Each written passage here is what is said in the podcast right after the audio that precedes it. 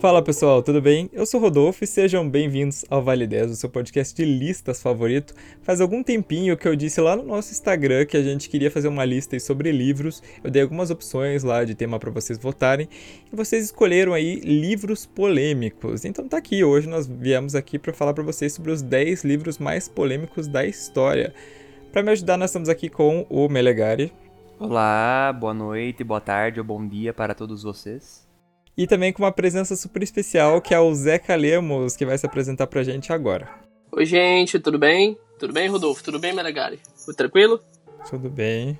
Tudo bem. A minha formação é em jornalismo, mas eu atuo como booktuber. No caso, eu produzo conteúdo literário sobre livros, literatura na internet, por meio do meu canal do YouTube, que leva o meu nome, Zeca Lemos. E além de produzir para o YouTube, eu também atuo como podcaster com o podcast Resenhas com Zeca Lemos, em que eu publico resenhas literárias dos livros que eu considero que são interessantes.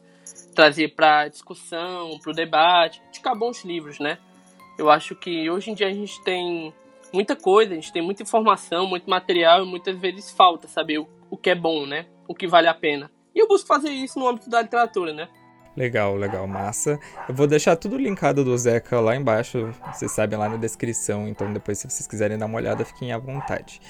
É, e, gente, esses livros eles são polêmicos aí por diversos motivos, né? Eles mexem com etnias, religiões, ciência, falam de temas tabus, a gente tem coisa de literatura, tem coisa de não literatura, né? Política também. Enfim, a gente. Aí cada um vai apresentar os motivos deles serem polêmicos e nós vamos falando especificamente sobre cada um conforme a gente vai passando. Mas então é isso, vamos começar.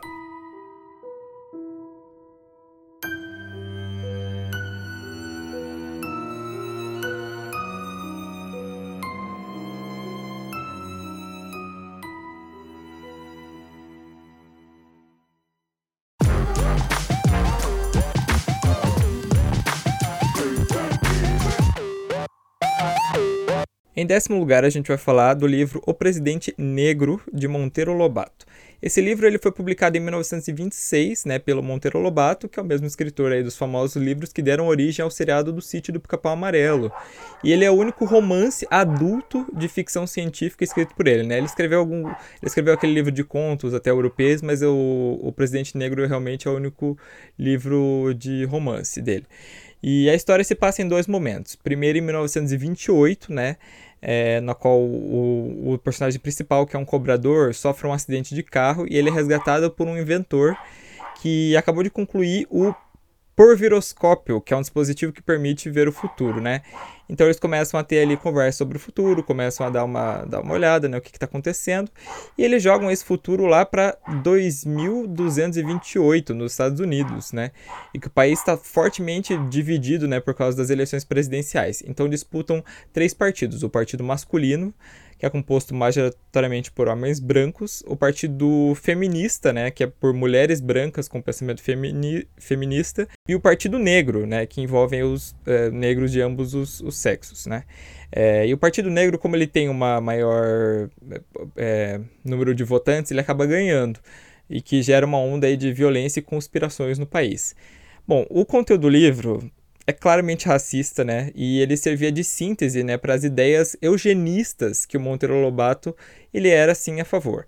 Eugenia, para quem não sabe, é a seleção de humanos por uma determinada característica, né? No caso, aqui que ele gostaria é que de fosse de pessoas brancas, né? Somente as pessoas brancas deveriam se reproduzir, evitando assim a miscigenação. É, vale lembrar também que o Monteiro Lobato, sim, ele era próximo de dois médicos, o Renato Keu e o Arthur Neiva, que eram responsáveis, né, por naquela época difundir as ideias do eugenismo no Brasil. E ele também era membro da Sociedade Eugenista de São Paulo, né? E ele chegou até a dizer o absurdo, né, que deveria ter uma existir uma Ku Klux Klan brasileira e enfim. É, inclusive, né, Monteiro Lobato, eu, eu, decidi começar com Monteiro Lobato justamente porque é, até saiu uma notícia, faz acho que umas duas semanas atrás que eu estava lendo, sobre a bisneta dele que estava editando alguns livros né, do, do, do sítio do Capão Amarelo, tirando qualquer, qualquer referência né, racista que, que tivesse. Mas, né, por mais que você faça isso, é difícil você desvincular o autor da obra, né? Não sei o que vocês acham disso. Bom, se no caso do presidente negro, então essa mulher teria que excluir o livro inteiro, né? Porque é, temos aí um Teria problema. que queimar tudo. Mas, sei lá, cara, essa discussão assim de você desvincular o autor da obra ficou bastante ah, fogosa recentemente com a questão da J.K. Rowling, né? Não sei se vocês estão vocês sabendo. Sim, sim. Mas acho que não, não cabe a nós entrar no assunto dela aqui, então só usando como exemplo, né? Eu acho é complicado, cara, porque assim, eu no meu ponto de vista os autores, eles as obras dos autores, eles têm as suas qualidades, né? Porque por exemplo, Monteiro Lobato, ele, ele escreveu livros infantis que foram muito importantes para para sua época, para as crianças também, né? Eu quando assistia Sítio do Pica-Pau Amarelo na TV, foi uma coisa que eu gostava muito. Sabe? Então, contribuiu, contribuiu, era uma coisa legal, era uma coisa legal. Só que realmente a gente não pode desconsiderar o que o autor fez na época. Eu acho essa discussão do Monteiro Lobato interessante porque realmente quando a gente analisa qualquer obra, a gente analisa a obra, claro, mas se tem que pensar no autor e no contexto que era vivido na época. Goste ou não, querendo ou não, a literatura tem um elemento da historicidade. Uma obra carrega nela todo um contexto social, político, cultural que existia na época. E Monteiro Lobato era, incontestavelmente, uma pessoa racista, uma pessoa preconceituosa e uma pessoa eugenista. E a gente pode é, afirmar disso, tanto falando do Presidente Negro, um livro que realmente é incontestavelmente racista, tão racista a ponto de não ter sido aceito no mercado editorial dos Estados Unidos, para a gente ter ideia de como o racismo ali era gritante, de como aquilo era uma coisa realmente escancarada, e no próprio sítio do Pica-Pau Amarelo, por meio de determinados contornos, da, de maneiras como ele representava alguns personagens, como era o caso da tia, Anastá tia Anastácia, né? E assim, quando a gente pensa no Monteiro Lobato, a gente está falando de um escritor muito importante para a história da literatura brasileira, um percussor da literatura infantil no Brasil, que deu vida a diversos personagens muito marcantes da história, mas que a gente não pode ignorar quem foi. Ignorar que foi um racista, que foi um eugenista, que foi uma pessoa preconceituosa e de pensamentos e de comportamentos lamentáveis. Por isso é tão importante a gente ler esses livros, a gente enxergar esses livros de modo crítico. Era desse jeito, no contexto, era desse jeito, ele pensava assim, mas isso está errado por tal, tal, tal motivo. Isso é lamentável por tal, tal, tal motivo. Por isso eu penso, não é censurar, não é deixar de lado, é interpretar de modo crítico, é interpretar de modo analítico para estimular as pessoas a pensarem. Hum, é uma boa, uma boa, um bom ponto isso que você tem. Inclusive a gente vai falar de um outro livro futuramente, que o debate é exatamente esse. É, e o que eu tenho para falar, bom, eu não, não li esse livro, obviamente, mas na época que eu estava prestando, foi fazer um dos meus primeiros vestibulares, um dos livros era Urupês, né, do Monteiro Lobato. Foi um livro que eu gostei, assim, bastante. Eu gostei da escrita, gostei do, das histórias, né, um livro de contos, gostei das historinhas que tinham, eram histórias que ligavam assim coisas tinha coisa de mistério tinha algumas coisas de crime né e tem o, tem o famoso Jeca Tatu né que, que acabou surgindo nesse Sim. livro né Personagem muito emblemático também. também e- mas você acaba percebendo realmente as nuances né depois que você para pra analisar pô o Jeca Tatu ele era um personagem extremamente né estereotipado do caboclo que não fazia nada Exato. né? Aí tinha, por exemplo, tem um conto que chama Boca Torta, que é um conto mais de terror, assim, que conta a história de uma mulher que ela é assombrada por um negro que mora numa floresta. E, pô, o cara é, tipo, negro, ele fala das características físicas dele como se ele fosse a pessoa mais horrorosa do mundo, sabe? Então é esse tipo de coisa, né, que você tem que separar. é, do, do- como você falou, né? Você, você tem que analisar, sim, olha a época que foi escrita, olha quem escreveu, né?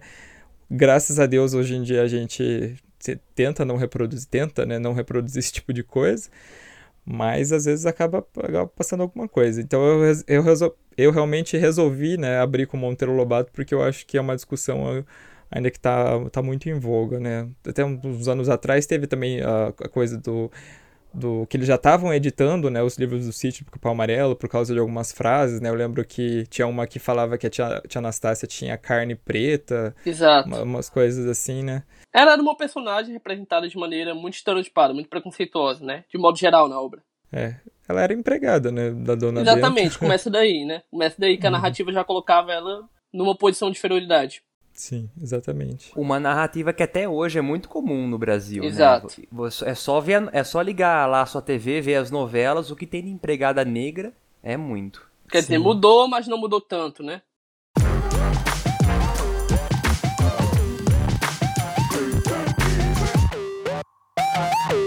Em nono lugar, a gente vai falar do livro Michelle se lembra do Lawrence Pasder. No original, né, o livro se chama Michelle Remembers e ele é um livro de memórias, né, que foi escrita por esse psiquiatra canadense, junto com a sua paciente que depois, né, chegou a se tornar sua esposa, a Michelle Smith.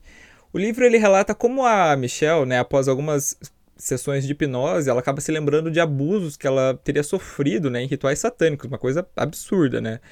É, e segundo o livro, os abusos começaram em 54, né? E foram durante os rituais que ela supostamente foi torturada, abusada sexualmente e enjaulada, além de ter presenciado rituais de sacrifício humano, tudo isso cometido por um culto que era comandado pela sua própria mãe. Isso durou até 55, quando os rituais pararam, depois que, olha, próprio Jesus, Maria e, o arcanjo Miguel apareceram, curaram e removeram todas as cicatrizes que ela tinha, né? Além de terem bloqueado essas memórias, é por isso que ela não se lembrava, né? Isso só aconteceu depois das sessões de hipnose. De acordo com o psiquiatra Lawrence, as sessões duraram 14 meses e foram mais de 600 horas de relatos, né, que acabaram gerando o livro que foi publicado pela primeira vez em 1980. E esse livro, gente, ele está na lista porque o seu conteúdo, né, é considerado um dos marcos iniciais de um fenômeno que se iniciou lá nos Estados Unidos, que é o chamado pânico satânico. É um termo que se refere a um, um medo assim descontrolado dessa coisa do satânico, né? É, principalmente no jurídico, né? Porque começaram a aparecer muitos relatos de abuso é, dentro de cultos e dentro de coisas satânicas, né, assassinatos e outros crimes que eram cometidos por essas seitas, por esses satanistas, né, muitas pessoas começaram a ser presas e perseguidas. Isso foi na década de 80, tá? E, então gerou um, assim, mais de um caso, né, desse tipo. É, e com o passar dos anos, aí o que aconteceu? Foram sendo encontradas várias inconsistências nos relatos, né? Então, primeiro o Lawrence dizia que o culto da mãe da, da Michelle fazia parte da igreja de Satanás, que é uma igreja que realmente existe, né, que foi fundada pelo ocultista Anton LaVey, mas ele acabou retirando o nome depois que né, o Lavey ameaçou, né, ameaçou ele de processo por difamação. Porque, e obviamente que ele né, não tinha como é, confirmar se essa informação era verdadeira ou não. E aí, né, os jornalistas foram atrás, começaram a perguntar para uma pessoa ali, para uma pessoa aqui, né? Então, muitos parentes, amigos, vizinhos, né, da, da família da, da Michelle foram questionadas sobre as alegações, incluindo o pai dela, que estava vivo, né? A mãe dela já tinha falecido, mas o pai dela estava vivo. E todo mundo negou saber de qualquer coisa que ela tinha passado desse tipo. É, e outra crítica veio do fato deles usarem todo esse material né, para escrever um livro, ao invés de fazer o que? Chamar a polícia e ver, né, e fazer uma acusação formal. Então, né, como vocês podem perceber, aí hum, foi escrita muita groselha, né, como dizem, é, sobre. Eu não tô aqui é, defendendo nenhuma religião nem nada, mas né, o, que, o que é quase certo é que o livro é uma grande mentira, né? Ele foi escrito aí para pelos dois para eles ganharem dinheiro em cima disso e o, acabou gerando um problemão, né? Porque muitas pessoas foram presas e tudo mais. Tem o caso de uma escola lá no, na Califórnia, se eu não me engano, que as crianças também falaram que os, o do, a dona da escola e o marido dela abusavam deles e faziam rituais e, e, deu, nossa gente, deu uma treta gigantesca e só tipo muitos anos depois uma das crianças falou não, porque a polícia meio que induzia a gente a, a dar as respostas que eles eram satanistas e não sei o que. Então, gente, é, é, essa história do pânico satânico eu acho que rende um podcast só de casos desse tipo, vamos deixar aí uma dica para fazer no futuro, mas tudo, tudo realmente começou com esse livro aí da Michelle se lembra. É, foi uma das maiores fake news, assim, que gerou mais danos à sociedade estadunidense toda, em toda a história, né? Como uhum. você comentou, Rodolfo, assim, muitas pessoas foram julgadas, foram condenadas de modo indevido, né? Ou seja, muitos inocentes sofreram e foram presos por causa de uma grande mentira. E assim, é, a gente entra mesmo do ponto de vista da polêmica por não ser verídico, né? Vejamos, diversos autores, diversos pesquisadores, a família, pessoas de todas as origens, todo tipo de pensamento negaram tudo aquilo. Ou seja, o livro era uma grande mentira. A questão não é o fato do livro ter sido publicado em si. A questão é o fato do livro ter sido publicado como um relato. A questão é o fato do livro ter sido publicado como realidade. Isso que acabou uhum. gerando toda essa confusão e que acabou combinando em toda essa polêmica que teve tantos danos, né? Sim. Mas muito louco, né? Eu, eu não tenho muito para falar, eu acho que vocês dois já falaram bastante. Mas, é, né? A gente já, já viu outros casos aqui no, no Vale 10, né? De pessoas que usaram uh, casos de. de uh, casos policiais que não aconteceram para se promover. Lembra, Rodolfo? A gente já fez algumas coisas assim. Sim, e sim. então a gente vê que não é, não é só no ambiente dos livros, não é novidade, não é só satanismo que o pessoal faz isso, é é com outra coisa, ou seja, as pessoas são gananciosas, né? Usa o que tiver na mão para ter o lucro. Sim. Só comentando que a gente está falando desse contexto de uma mentira, de uma fake news ter feito tantos danos numa sociedade, ter gerado tantos julgamentos, tantas condenações indevidas, tanta gente inocente presa. Mas assim, hoje em 2020 é um pouco estranho a gente pensar nisso, porque a gente tem a internet com todas as ferramentas de checagem ali, né? Hoje, para você conferir se uma história é verdadeira, se uma história é real, é mais ou menos fácil. É algo rápido. Naquela época, na época que o livro foi escrito e publicado, não era assim, né? Não uhum. era assim. Não era tão fácil saber o que era verdade e o que não era, né? Sim, exatamente. E o pânico satânico, né? Uma... Ele, ele ficou em alta aí, né? Uns tempos atrás. Uns tempos atrás, não, até esse ano, né? Foi o último. Mas por causa do podcast do Ivan Mezanzuki, né? O, o projeto Humanos lá do caso Evandro, que foi um caso de pânico satânico real também que aconteceu aqui, aqui numa cidade perto da, da, da minha, né, no litoral do Paraná, que, né, foram sete pessoas presas e julgadas, né, de, da morte de um menino, mas que no final, né, mostrou que elas eram inocentes e foram torturadas para confessar. Então é, é uma coisa aí que, né, gera um problema até, até hoje, né? Inclusive anos atrás também teve um outro caso de um, um delegado é, prendeu pessoas de uma seita, é, eles eram uma seita luciferiana, né? Prendeu as pessoas, né, de acusação de, eu não lembro do que que era, e depois quando ele foi, né, dizer para para imprensa, né, o que, que, tinha acontecido, ele falou que é porque ele era da igreja e o, um irmão da igreja dele tinha tido uma visão de que esses caras estavam fazendo alguma coisa. Gente, quando no mundo que você vai prender alguém por causa de alguém que teve uma visão, né, dentro de uma igreja? Então, pra vocês verem, né, que como isso aí traz uns problemas até hoje para a sociedade. Muito louco, muito louco. Muito louco. Eu lembrei também, acho que foi esse ano, eu não sei, na, porque os Estados Unidos também sofre com um problema de fake news grave, igual aqui, né? Nós brasileiros sabemos bem o que se passa. Que eu não sei, era um daqueles grupos de extrema direita que tinha lá na internet que parece que passaram que, sei lá, tinha um restaurante não sei onde traficando crianças e o cara foi lá com uma metralhadora checar. Ah, foi o Pizzagate, não foi? Era uma coisa assim, não Acho era? que sim. Eu lembro que era era tão fake que chegava a ser engraçado, assim, porque disseram que eles tinham várias codinomes, né? Então, se, se, se falava queijo, queria dizer menino. Se falava molho, era menino. Um negócio assim. Ficava, gente do céu. Não é possível que as pessoas acreditem nesse tipo de coisa. Mas pior que acreditam mesmo. Nossa, que loucura, que loucura.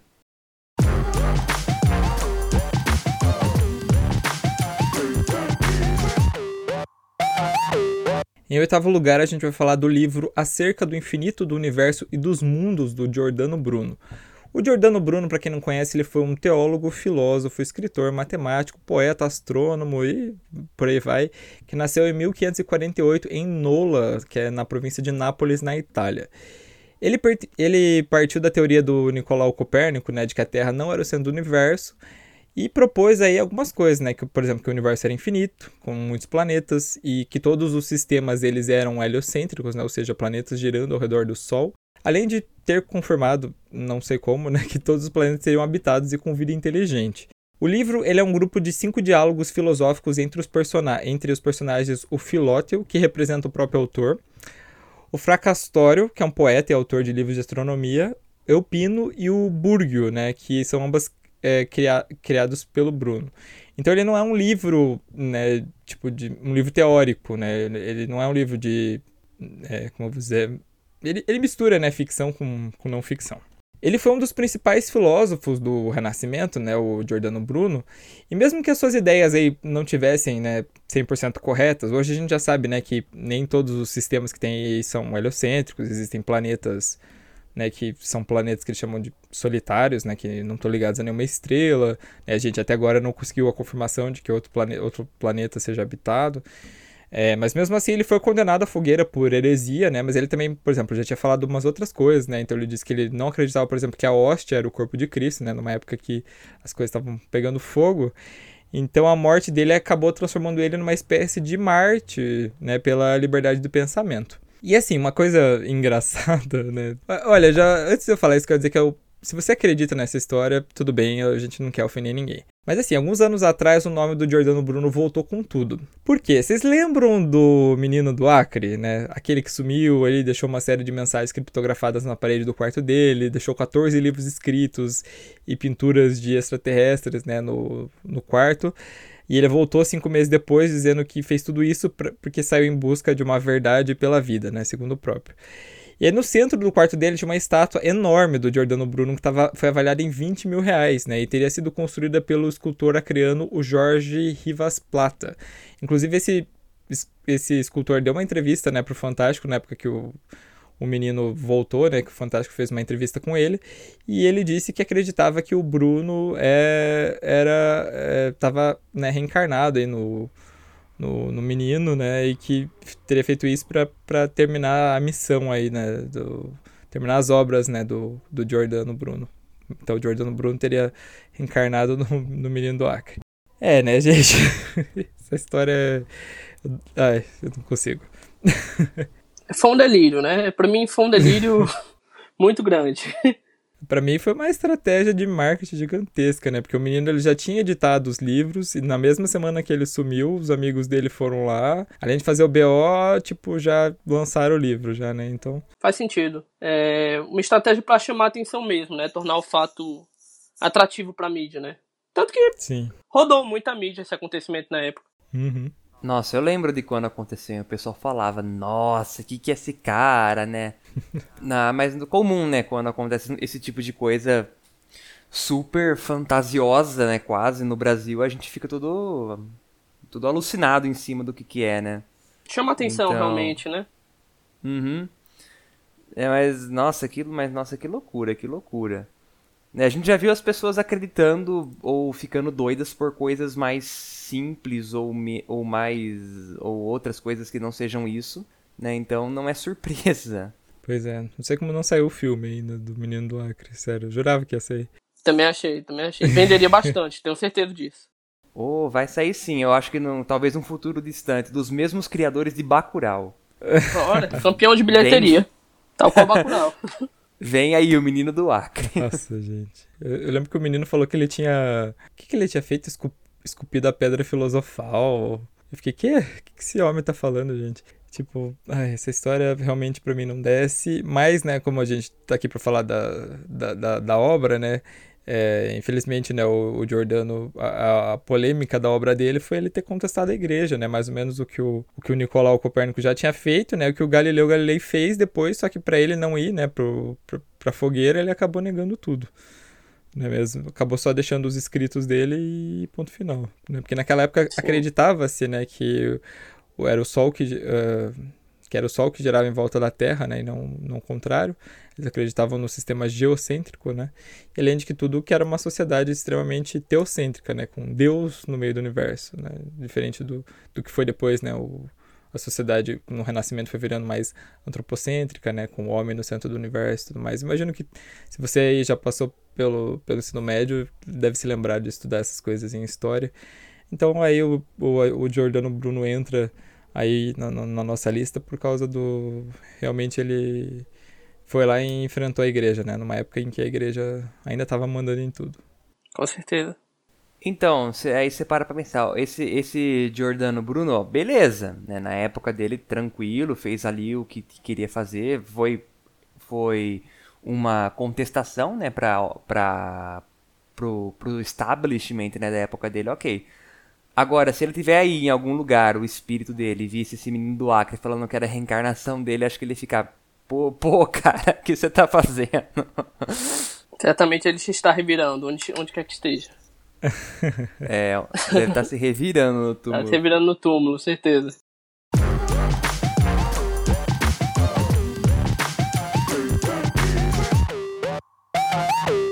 Em sétimo lugar, a gente vai falar do Manifesto Comunista do Karl Marx e do Friedrich Engels, né? E apesar de ter escrito aí umas outras obras, né, especialmente artigos, o Manifesto Comunista foi responsável por apresentar as ideias de Marx e Engels para o mundo, né? Foi nesse livro que eh, se conheceu o pensamento, o que era o pensamento marxista, né? Que ganhou muito espaço no ambiente acadêmico e também no político. Então o livro ele fazia uma denúncia, né, ao sistema capitalista e a sua estrutura, né, pedindo uma união dos trabalhadores através de uma revolução proletária. Né? O que seria isso? Né? Uma revolução entre, as, os, entre os trabalhadores, já que essa seria a única maneira de realmente acabar com a exploração dos trabalhadores. Então, o Manifesto Comunista foi publicado em 1848, né? E ele ganhou muito espaço porque, assim, ele caiu nas mãos dos trabalhadores em um terreno extremamente propício, né? Porque, assim, a Revolução Industrial já tinha terminado e com ela, né, os trabalhadores estavam sofrendo horrores, né, com longas jornadas, poucos direitos, salários super baixos, né, a gente quem estuda a Revolução Industrial sabe, né? Das crianças trabalhando 20 horas por dia, esse tipo de coisa. É, então muitas pessoas começaram a se unir através das ideias, né? E mais tarde, já no século XX, aí então daí surgiram realmente os primeiros partidos comunistas pelo mundo, né? Que usavam as ideias bases do, do Marx e do Engels para sua, né? Para contestar aí a, a, visão política do mundo.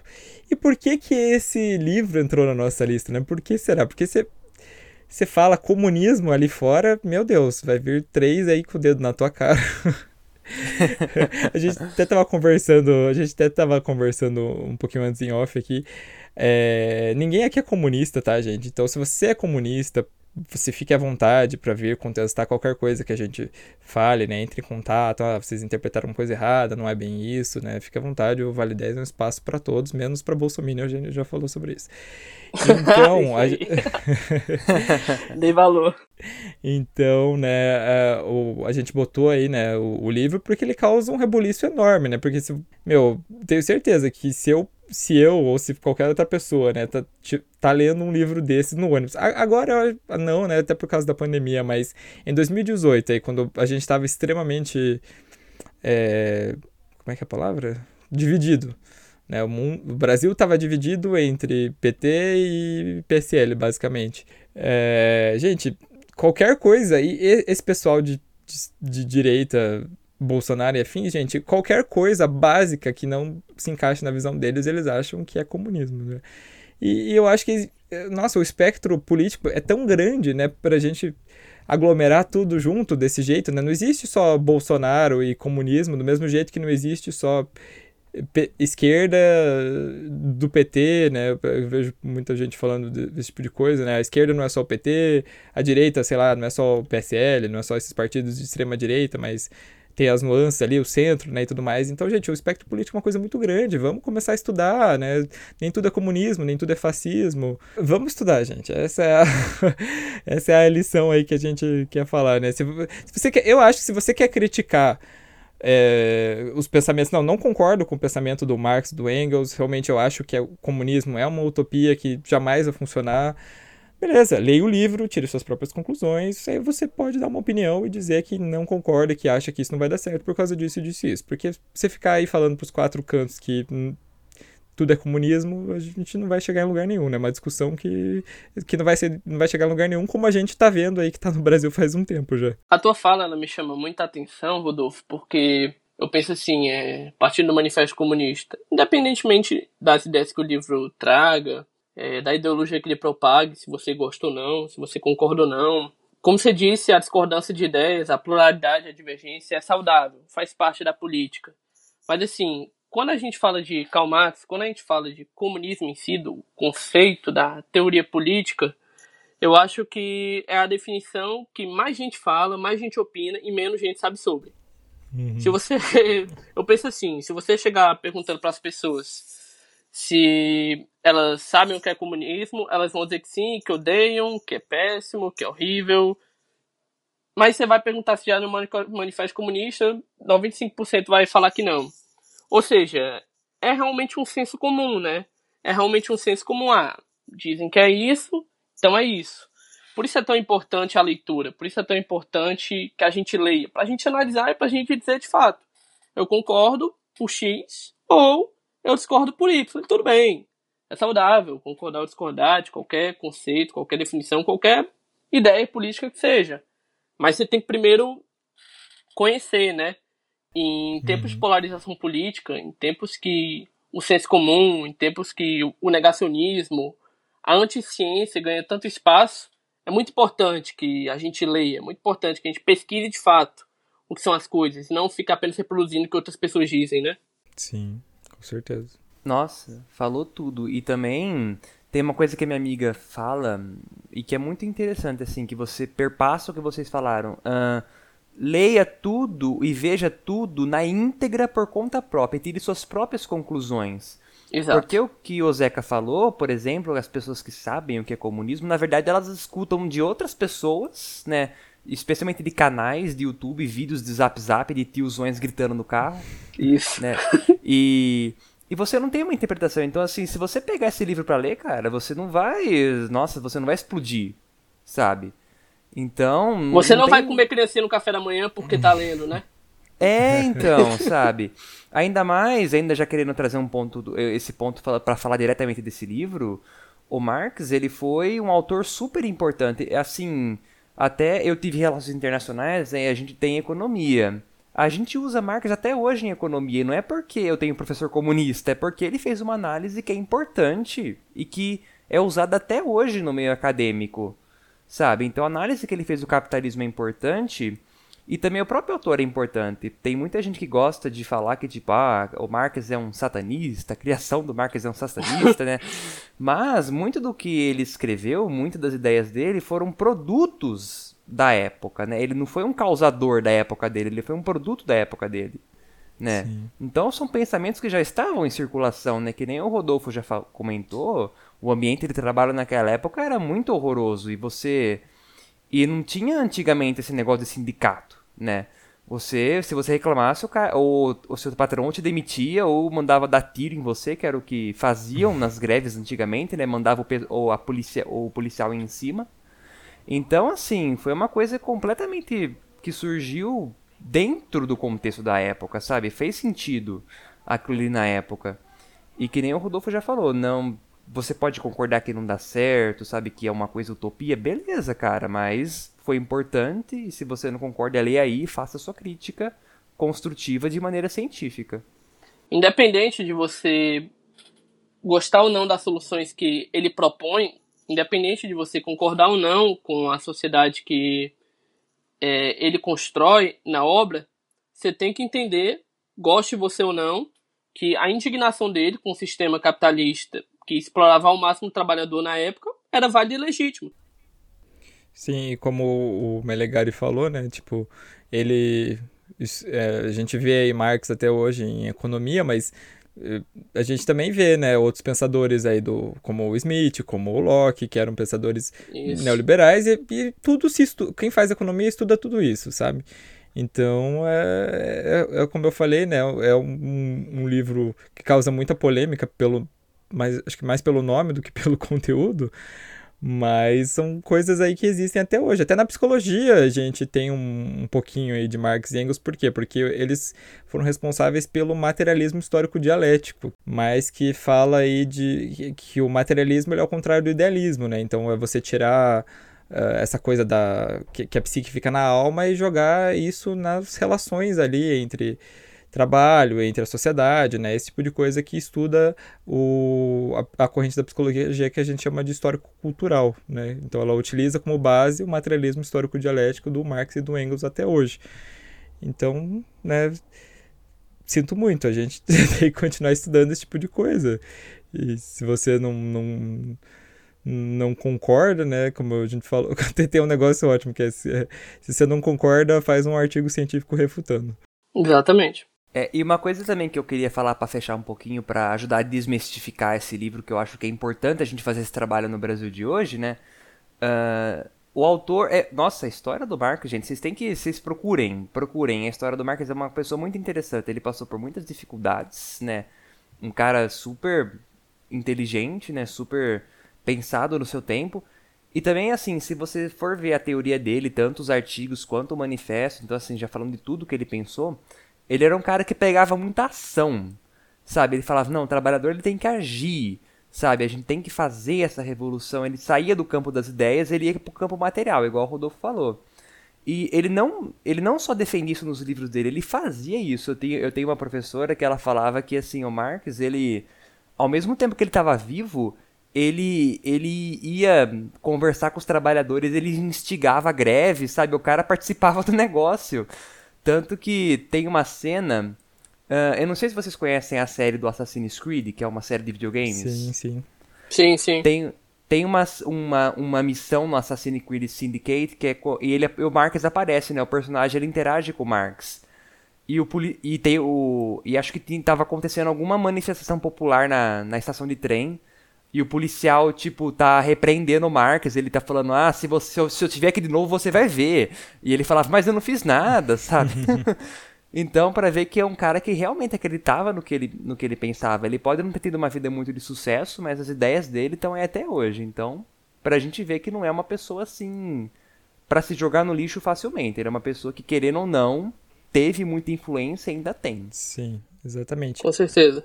E só para fechar uma coisa que eu esqueci de falar, que eu devia ter falado isso no meio já, gente.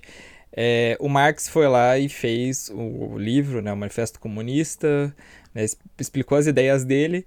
E depois, né, quando surgiram aí as, os estados né, comunistas, né, como a China, a Coreia do Norte, Cuba, né, a Alemanha Oriental, é, cada uma né, pegou o, o texto do, do, Marx e interpretou de um jeito, né? Então a gente tem toda né, uma polêmica que eu realmente não queria entrar, mas eu acho que é importante pelo menos falar, né, que, que existe, né, que o, o, quando foi, por exemplo, quando foi feita na né, Revolução Russa, né, é, o Stalin pegou né, as ideias do Marx e pensou de um jeito, só que o Lenin o Trotsky pensavam de formas totalmente diferentes, né? Tanto que teve uma, uma discussão, né, entre principalmente entre o entre o, entre o Trotsky e o Lenin, né, sobre como que se interpretaria, né, esse essa coisa, né? E depois veio na China, né, com o Mao, Mao Tse Tung, né?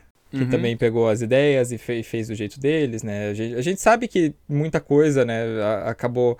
Até dizem, né, que o comunismo de verdade... Que não existiu nenhum estado comunista, né, de verdade, né? Baseado do, de como Marx queria até hoje, né? Foram aconteceram algumas coisas que acabaram caindo numa numa di, ditadura de alguma forma, né? De, de, enfim, não, não quero entrar porque eu realmente acho que essa discussão é, é muito ampla para a gente abrir aqui, mas é, só para fechar, né? Então, gente, então é, como a gente falou, né? Tem a ideia, né? Do, do, do comunismo do Marx, a ideia central do livro e tem o que foi feito com as ideias dele ao redor do mundo, é, é isso que eu gostaria de terminar esse, esse sétimo lugar falando isso. Eu acho essa última ponderação interessante, porque, assim, realmente, quando a gente pensa em comunismo, a gente, assim, vê esse nome em muitos cantos, muitas pessoas usando, até partidos, assim, intitulando comunistas, né?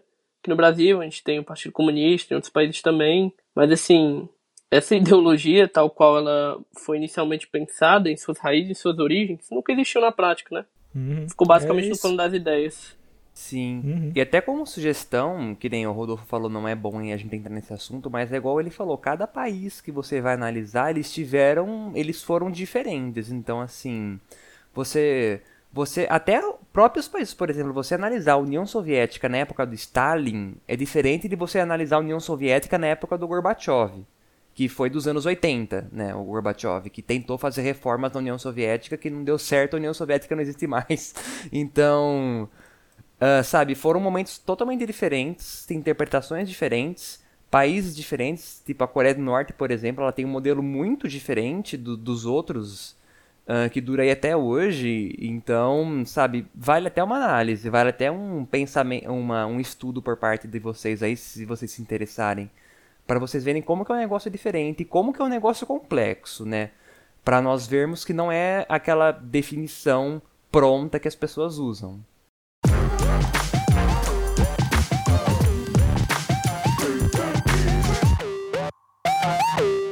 Em sexto lugar, a gente vai falar do livro Deus, um Delírio, do Richard Dawkins.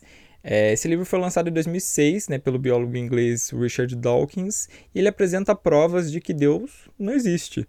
Argumentando sobre as falácias da teoria criacionista né, e do design inteligente, que são teorias usadas por, mais por cientistas cristãos né, para explicar a criação do universo e a evolução, respectivamente.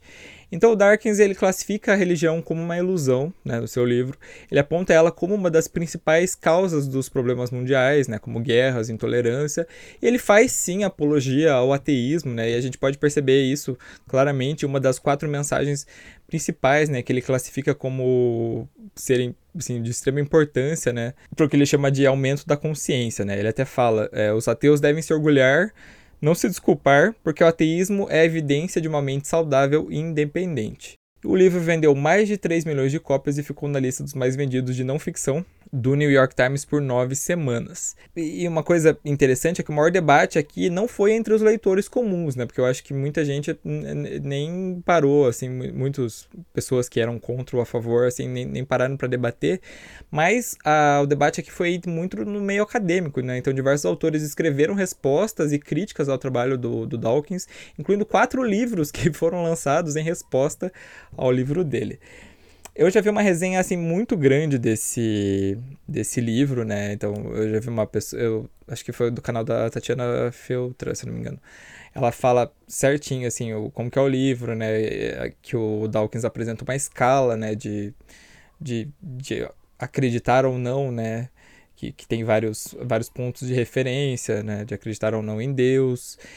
É, mais uma coisa que não dá para negar é que ele não é um livro de, de, de um debate filosófico, é, né? Ele é um livro realmente ateu, né? Então ele traz uma mensagem ateia. Isso, isso assim, não sou eu que estou dizendo, gente. São uh, os críticos, é ele mesmo, né? Ele fala isso no livro, né? Ele, de, por diversos momentos ele fala de como os ateus são pessoas mais inteligentes, que uma mente mais saudável, mais independente, porque não estão presas a nenhum tipo de religião e esse tipo de coisa. É, um, é, é, bem. Eu não sei como esse livro não voltou a ficar polêmico ultimamente, porque a gente tá, anda numa discussão tão grande sobre esse tipo de coisa. É, a gente vive numa sociedade realmente que é, em sua maioria, cristã, né? O cristianismo uhum. é muito uhum. forte no mundo. Não apenas o cristianismo, mas as religiões de modo geral, né? Que acreditam em algum deus, alguma divindade, enfim. A gente vive numa sociedade muito teísta. Isso é fato. Naturalmente, por a gente viver nessa sociedade, eu acho que se torna natural que um livro ateísta, que um livro que realmente, é, de modo bem claro, de modo bem explícito, nega a existência de Deus, vai gerar polêmica. E assim, claro, a gente pode ler e refletir se faz sentido ou não, Deus existe ou não, isso vai da opinião de cada um, da crença de cada um. Mas é incontestável alguns argumentos que ele coloca que a religião, seja você religioso ou não, ela foi pivô, ela foi importante em diversas tragédias, em diversas guerras que aconteceram na história da humanidade, né? E a gente não pode ignorar isso, por mais que a gente venha ser religioso. Ah, sim, também, né, que felizmente, né, graças a Deus, falando aqui de religião, a gente vive numa sociedade aqui que em teoria é laica, em teoria é respeita todas as crenças e temos liberdade de expressão, né? Então você pode ser o que você quiser, desde que você não interfira com o outro, né? E assim, se a pessoa é ateia e ela defende isso aí, ela não vai tipo, nossa, para você que é cristão, ela não tá ferindo você, sabe? Ela tá defendendo. Ok, que a gente também temos ateus chatos, né? vários. Se você é vários, é ateu. Vários, vários. É, se você é ateu, me perdoa, mas tem muitos chatos, então. Mais chatos do que alguns religiosos, devo dizer. Então, assim, a gente vê que chatice né, é inerente aí ao que você acredita ou não, né? Mas é, é uma, uma, Estamos numa sociedade livre, então isso aí, obviamente, vai causar polêmica, mas é isso aí, cara. Você não pode obrigar a pessoa a seguir a sua religião. Nem a falta de religião, né? Da mesma forma que não é legal aquela pessoa vir com o dedo na sua cara porque você não acredita, né? Você que acredita você que não acredita e quer convencer alguém a, que acredita a parar de acreditar, né? Você vai ter que jogar um, bons argumentos e não um dedo na cara, porque não vai adiantar em nada, né? Como vai ser outra discussão aí que não vai chegar em lugar nenhum, né? E a gente. Eu, eu vejo umas coisas assim de. Sim, tem muito religioso super chato. Eu, eu vou confessar que eu não vejo isso tanto no, por exemplo, no meu Facebook, porque eu não fico procurando muito, né? Não fico lendo comentário de notícia, desse tipo de coisa, porque eu sei que só vai ter besteira. Mas, né, de vez em quando a gente vê umas coisas, né, umas, umas coisas de daquelas pessoas que, que são super chatos, né, com, com os outros, né? Então, até, por exemplo, né, eu, eu vou falar por mim. Eu já falei aqui lá no, no episódio que a gente contou os nossos relatos sobrenaturais, né? Eu me considero agnóstico não teísta, né? O que seria isso? A pessoa, eu não sei se Deus existe e para mim, no momento, não faz diferença saber se ele existe, porque não faz diferença para mim, não é uma coisa que eu penso e tudo mais. Se alguém quer fazer uma oração por mim, eu faço junto. Se alguém fala Deus te abençoe, eu falo amém. Se alguém fala que Allah te abençoe, eu falo, não sei o que eu falo, mas porque não falaram ainda, mas eu agradeço também, sabe? Esse tipo de coisa. Porque eu sei que a pessoa tá me desejando isso de uma forma boa, positiva, né? Uma coisa que ela acredita que ela tá passando para mim. Não adianta eu virar para ela, sei lá, eu, não, eu, eu não sou ateu, mas tem, tem uns caras que, né, vira e fala, ai, mas Ai, não adianta falar Deus te abençoe para mim porque eu não acredito, essa sua entidade imaginária que você fala. Ai, tipo, sério, que você vai tentar debater nesse nível assim, não vai dar, não vai rolar, gente. Gente, que sem graça. Eu já vi uh, gente, tipo, tentando usar esse argumento com.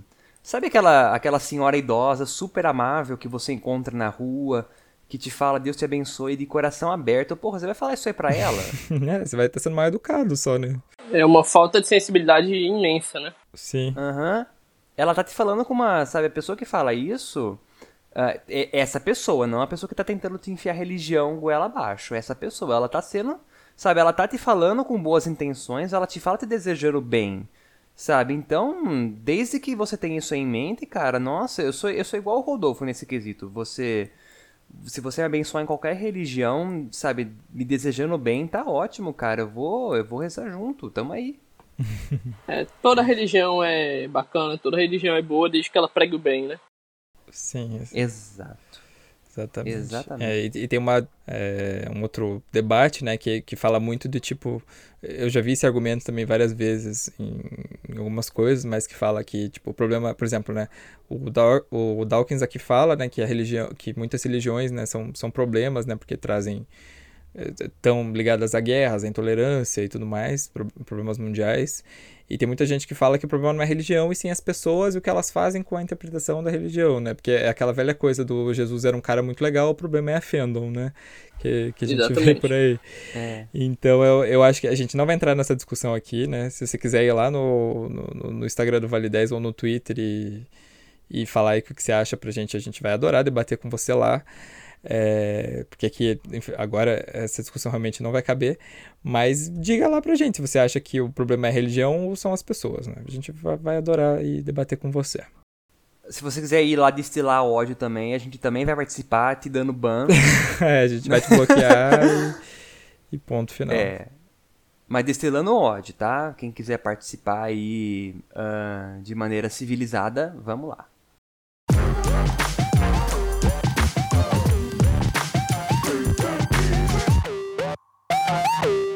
Em quinto lugar, a gente vai falar do livro Lolita, do Vladimir Nabokov. Em 1955, o escritor russo radicado nos Estados Unidos chocou a sociedade aí com o seu livro. Né? O motivo é que o romance conta a história de um professor de meia idade que se apaixona pela sua enteada de 12 anos. E os dois saem fugindo aí pelos Estados Unidos, vivendo altas aventuras, se é que eu posso né, falar isso, aí pelos por motéis e hotéis de beira de estrada, né? É, eu acho que assim, muita gente. Eh, eu, por exemplo, eu nunca li um livro, né? Eu, só li o, o resumo para fazer a pauta. Mas eu sei que, eh, por exemplo, uma das coisas é que assim, não existe nenhuma cena explícita no livro, né? Mas várias é, conotações sexuais bem fortes, né? Mas é, é, claro, né, gente, isso não muda o fato que sim, é um livro com conteúdo pornográfico infantil, basicamente, né? Eu nem diria que traz o, que traz o debate da pedofilia, e sim que é um livro né, que, que, mexe com esse tipo de coisa, né? É, e logo de cara a obra foi barrada pelos editores americanos, né, que não queriam publicar aquilo de jeito nenhum, afinal o livro, né, a história do livro se passava nos Estados Unidos. E o Nabokov só conseguiu publicar pela editora francesa a Olympia Press, que ele já tinha publicado um outro livro que é muito polêmico também, que é a História de Ou, mas é que essa é, não envolvia crianças, então acho que é um pouco menos pior. É, no começo, gente, não houve tanto alarde, o livro, o livro vendeu pouco, né? O negócio só engrenou quando um escritor britânico fez um elogio público ao livro, né? E as palavras dele chegaram aonde? Nos famosos tabloides britânicos, né? E aí foi o escarcel, porque assim, todas as cópias em território britânico foram recolhidas, né? Na França o livro ficou proibido por dois anos, né? É, só saiu nos Estados Unidos em 58 e ele vendeu 100 mil exemplares em três semanas, né? Todo mundo queria saber o, mais o que estava escrito nessa coisa que estava chamando tanta atenção. É, e como ali, é, vamos lembrar, né? 58, a gente estava falando de comunismo antes, estava na época da Guerra Fria, né? O, o Nabokov, ele era um russo radicado nos Estados Unidos, então os americanos consideravam ele em peso um comunista pervertido, né? Que queria manchar a história dos Estados Unidos, né? Com um livro tão sórdido. É, e para vocês terem uma ideia de como esse livro marcou o mundo, né? O nome da enteada, né, do, do, do, professor no livro é Dolores Reis. Lolita é o apelido dela, né? Então o Nabokov ele conseguiu a proeza, né, de transformar esse apelido em um substantivo, né? Porque hoje dizem que lolitas são garotas, né, que são sexualizadas de forma inadequada em uma idade muito jovem, né? Ele conseguiu fazer com que o apelido da personagem virasse, né, uma, uma realmente uma palavra. Mas claro, gente, isso não muda o fato de que é um livro, putz, Sim, sem comentário, extremamente problemático que jamais deveria ter sido escrito, na minha sincera opinião. É, assim, é, eu acho uma questão interessante, porque, assim, é realmente como você falou, Rodolfo, assim, o livro não traz o debate da pedofilia, porque pedofilia nem debate deveria ser, né? Uhum. Não é tema que se debate, não é tema subjetivo, realmente, né? Mas, assim, é, quando a gente pensa o livro, claro que a gente pensa em algo bem asqueroso, em algo assim, realmente inimaginável, realmente lamentável sob todos os sentidos, né? Mas, assim, gosta a gente ou não, pense a gente que nunca deveria ter sido escrito, foi um livro que ganhou proporções muito grandes e que teve um espaço muito grande na mídia, enfim, teve contribuições, se a gente pode assim chamar, históricas muito fortes, né? A questão uhum. que você falou da palavra Lolita, que virou realmente uma palavra, o nome da personagem, né? E assim, até a adaptação para o cinema, né? Virou um filme do Stanley Kubrick, um dos maiores cineastas da história. Então, é um livro polêmico, realmente, é um livro que a gente fica realmente com nojo só de pensar na história, mas é um livro que tem uma relevância histórica, vendo ou não. Eu concordo um pouco com o que o Zeca disse. Eu acho que se esse livro tivesse abordado essa, essa relação de uma maneira tipo, reconhecendo que é problemática, seria completamente diferente. Eu acho super válido livros que tratem desse, dessa forma. Agora, do jeito que ele tratou, ficou. Realmente ficou esquisito. Eu acho que uma coisa muito horrorosa, inclusive. Inclusive, esse termo Lolita que falamos aqui é usado. Esse tipo de comportamento de, ah, de gostar de meninas jovens super sexualizadas é bem comum em alguns círculos de jovens no Brasil, no Brasil e no mundo, né? Então é uma coisa que tem que, é, tem que ser discutida, né? Uma coisa muito importante hoje em dia que tem que ser discutida porque tá, sabe, ele tá nesses círculos e as pessoas agem como se fosse uma coisa normal, tipo, ah, inocente, ela novinha, sabe? Uhum, exatamente. Tratam normalmente como uma coisa que não deveria. No mercado japonês de animes, não sei se vocês gostam muito desse mercado, se conhecem muito animes, acompanham bastante. Eu, Mas, assim, eu acompanho. Uhum. Acompanha? Uhum. Ah, então você vai saber que. Eu já, um... eu já assisti alguns também, então eu tô familiarizado com o que você vai dizer. Sim, exatamente. Já sabe mais ou menos. Existe um segmento específico, um gênero de anime chamado LOL, né?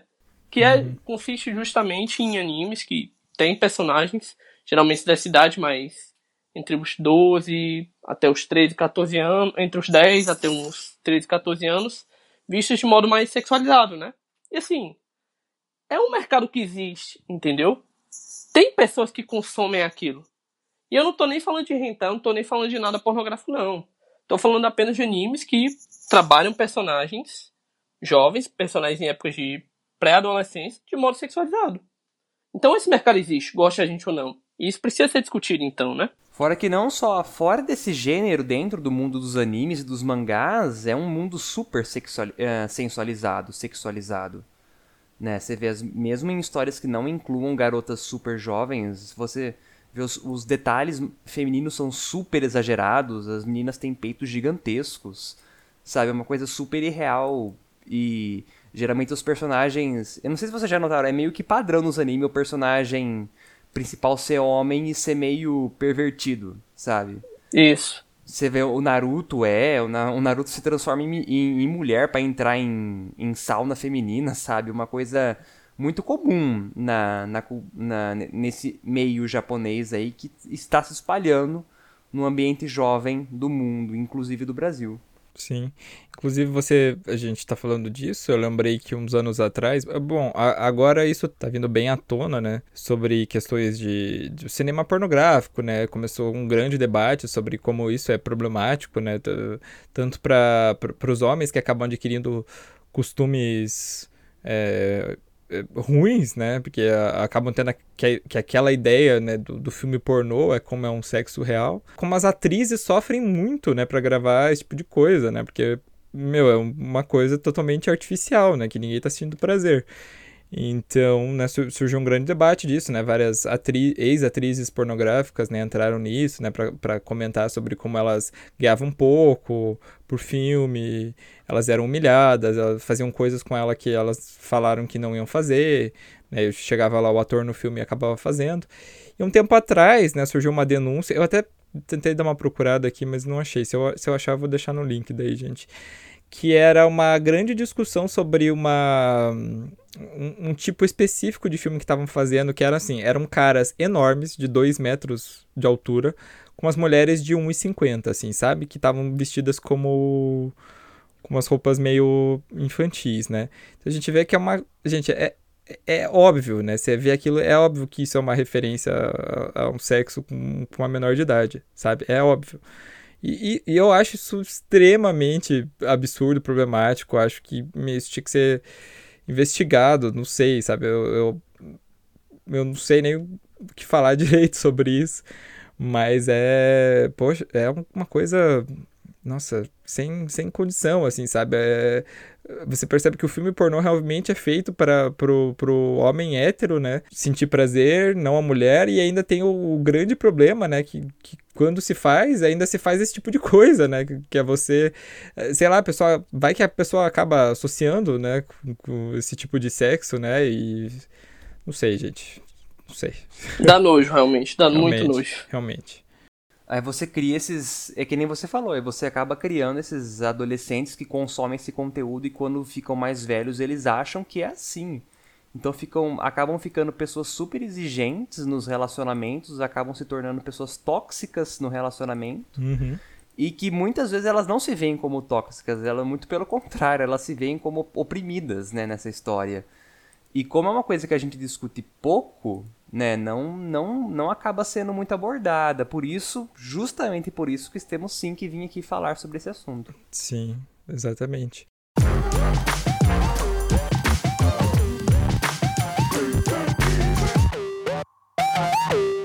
Em quarto lugar, a gente vai falar dos versos satânicos do Salman Rushdie. E apesar do nome, esse livro não é uma ódio ao satanismo, tá, gente? Ele é uma crítica a uma outra coisa, o islamismo. Ele foi escrito em 88, né, pelo escritor aí indiano que é radicado na Inglaterra, e o título se refere aos chamados versos satânicos, né, que seriam versos do Alcorão que trazem histórias sobre três deusas pagãs da mitologia árabe. É, o livro ele conta a história então de dois muçulmanos que sobrevivem a uma queda de avião e eles são salvos aí de uma forma meio milagrosa, né? Só que o que acontece? Um deles acaba se transformando em um anjo, enquanto o outro se transforma em um demônio. Então o livro narra aí as, as desventuras né, que os dois passam depois desse acontecimento. É, no Reino Unido, o livro recebeu críticas positivas, né? Ele foi até finalista do Booker Prize e ele ganhou o White Bridle Award como romance do ano, né, no ano de 88. É, mas assim, gente, nem é preciso dizer por que, que ele tá aqui, né? Porque, assim, foi um. Nos países islâmicos, gente, foi um Deus nos acuda, né? Um Alá nos acuda, porque, assim, o livro foi acusado de blasfêmia, né? Foi alvo de diversos protestos, alguns com mais de 10 mil pessoas.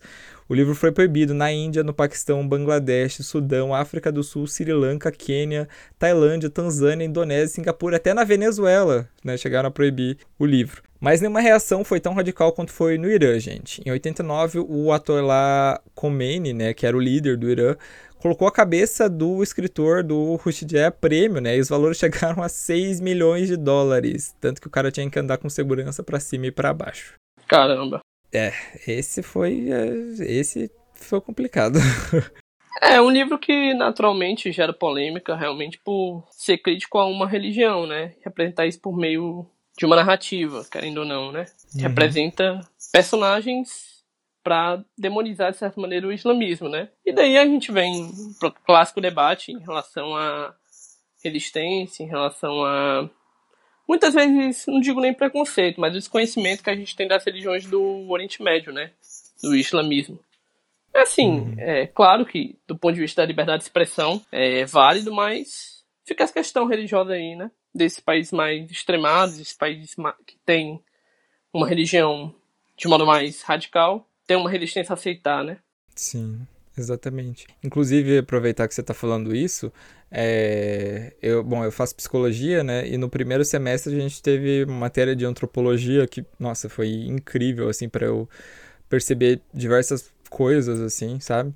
E um dos textos que a gente leu eram sobre a, a gente até deu uma lida sobre a Revolução Iraniana né, e tudo mais, mas um dos textos falava exatamente sobre o uso da burca e o uso do.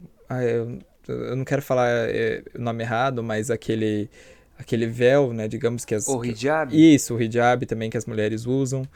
E, e assim, era a gente via né, os dois lados da, da coisa. Enquanto tinham grupos de pessoas ocidentais que ficavam, não, porque as mulheres não estão sendo livres por causa disso, disso e disso, a religião está oprimindo elas, o Islã é uma, não é uma religião do amor, não sei o quê. Existiam muitas mulheres naquele contexto que queriam usar o hijab, queriam usar o a burca porque achavam que desse jeito elas estavam sendo felizes, sabe? Então Isso. é um debate meu, é enorme. Também dá pra gente, dá pra gente fazer um, uma, um debate lá no Instagram também, se vocês quiserem fazer sobre isso, sabe? das pessoas que seguem a religião e acham que, que estão fazendo certo, sabe? Então, que são, é, fica aquela coisa, né? Será que eu tô julgando uh, uma coisa do outro lado do planeta com a minha visão ocidental e não faço a menor ideia do que eu tô falando?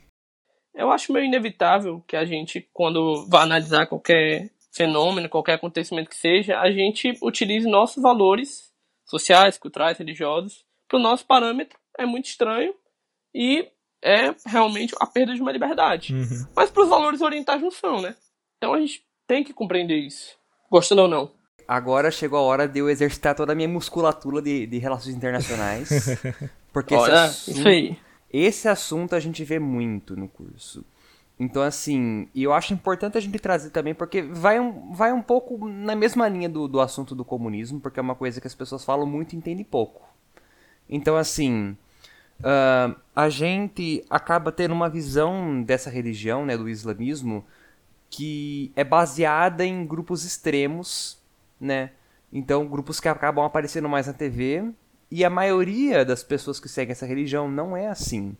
A gente, no nosso curso, a gente teve um projeto incrível que chamava Cine, Cine RI, que a gente via filmes, assim... Uh, filmes mais caseiros, filmes mais... Uh, como é que pode... Como é que é aquela palavra que o pessoal usa para jogos, que, é, que são os jogos mais baratos de fazer? Underground? Indie. Indie. Indie. Indie. É, sabe, Indie. Uns, uns filmes Indie. meio indies, assim. E cada semestre a gente tinha um tema. E uma, a gente teve dois temas em um da Primavera Árabe e o outro do, Ira, do Irã.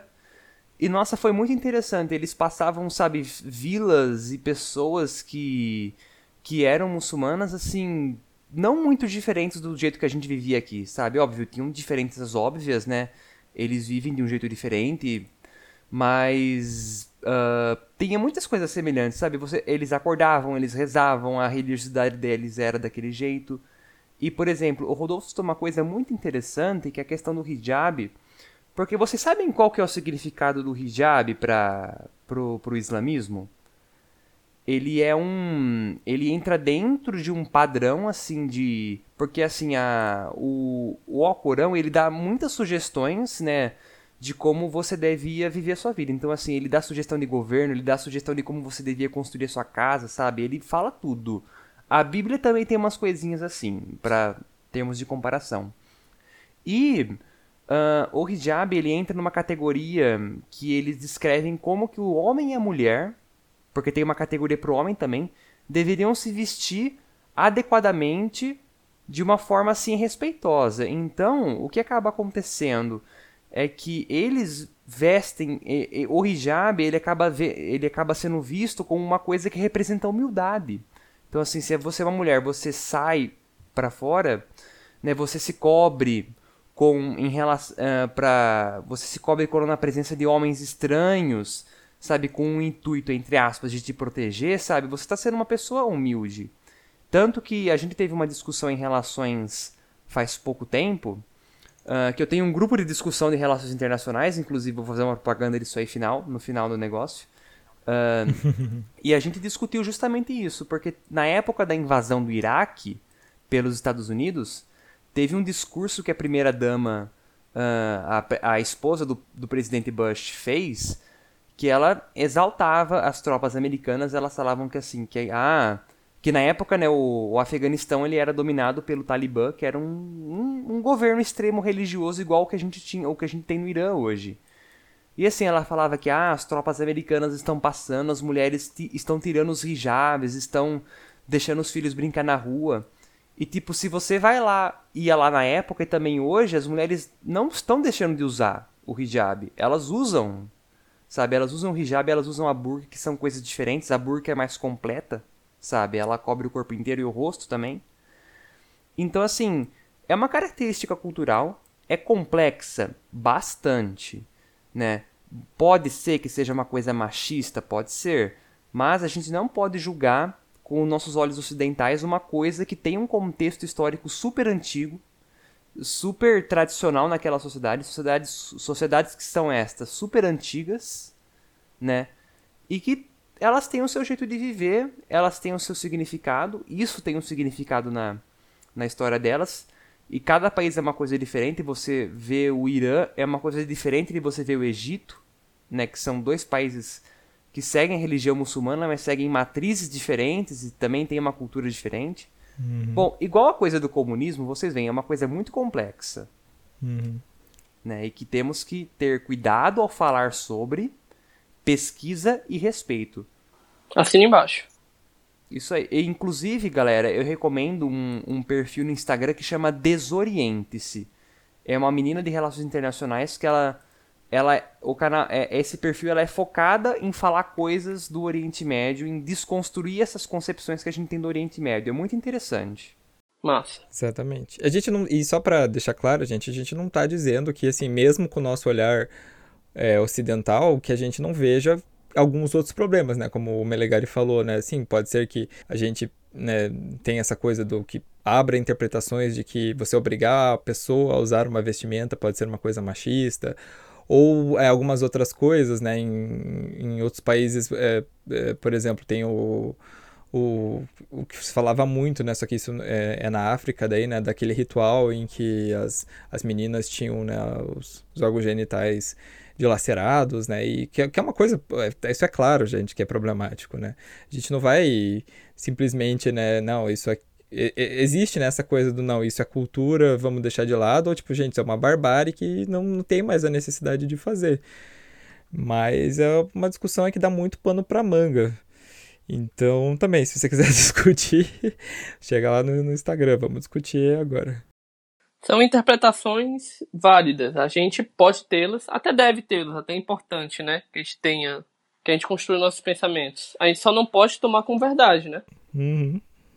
Isso. Então por isso que a gente tem que, sempre que vocês forem discutir sobre esse tema, tomem cuidado, Sabe, não que tipo, nossa, não, não vamos, igual eles falaram, não vamos, não que não vamos discutir, discutam.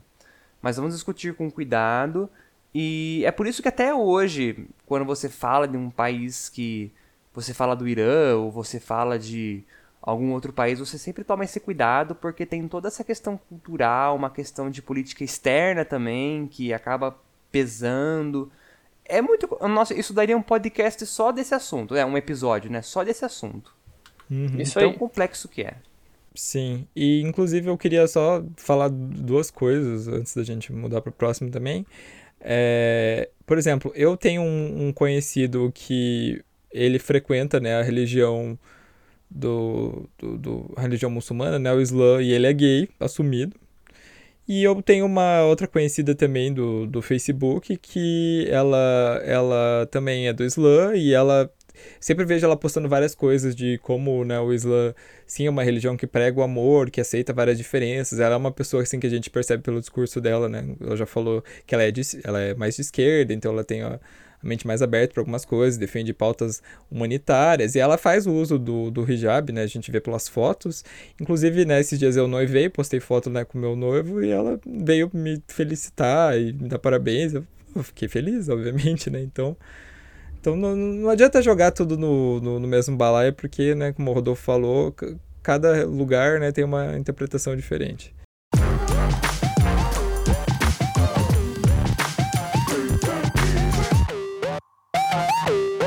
Em terceiro lugar, a gente vai falar dos 120 dias de Sodoma, do Marquês de Sade. Vocês sabem o que é sadismo? Bom, segundo o dicionário, é o prazer em ver outra pessoa sofrendo.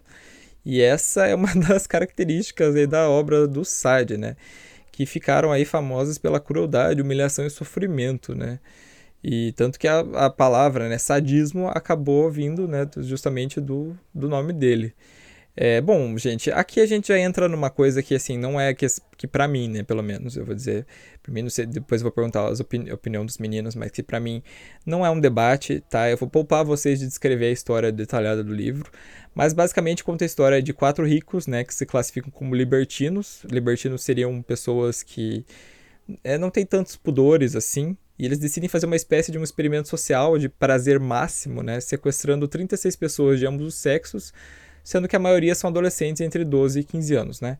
Então lá eles praticam coisas horríveis, terríveis, que eu sinceramente não quero falar aqui, sendo que, olha, gente, eu juro que a menos pior deles é matar alguém. Juro por Deus que a menos pior é matar outra pessoa. E, Eita. E o Sade ele foi condenado à prisão pelo Napoleão Bonaparte, né? E, e, não foi por causa do 120 de Sodoma, mas sim por causa de um outro livro dele que foi lançado anteriormente, que era o Juliette, né? É... E assim, ele virou um filme também, um filme italiano de 75, né? Só que a história ela, ela era repaginada mais para os dias. É, para uma história mais contemporânea, né? Então ele era. Se, se, passava durante a época do, do fascismo italiano, né? Então esses.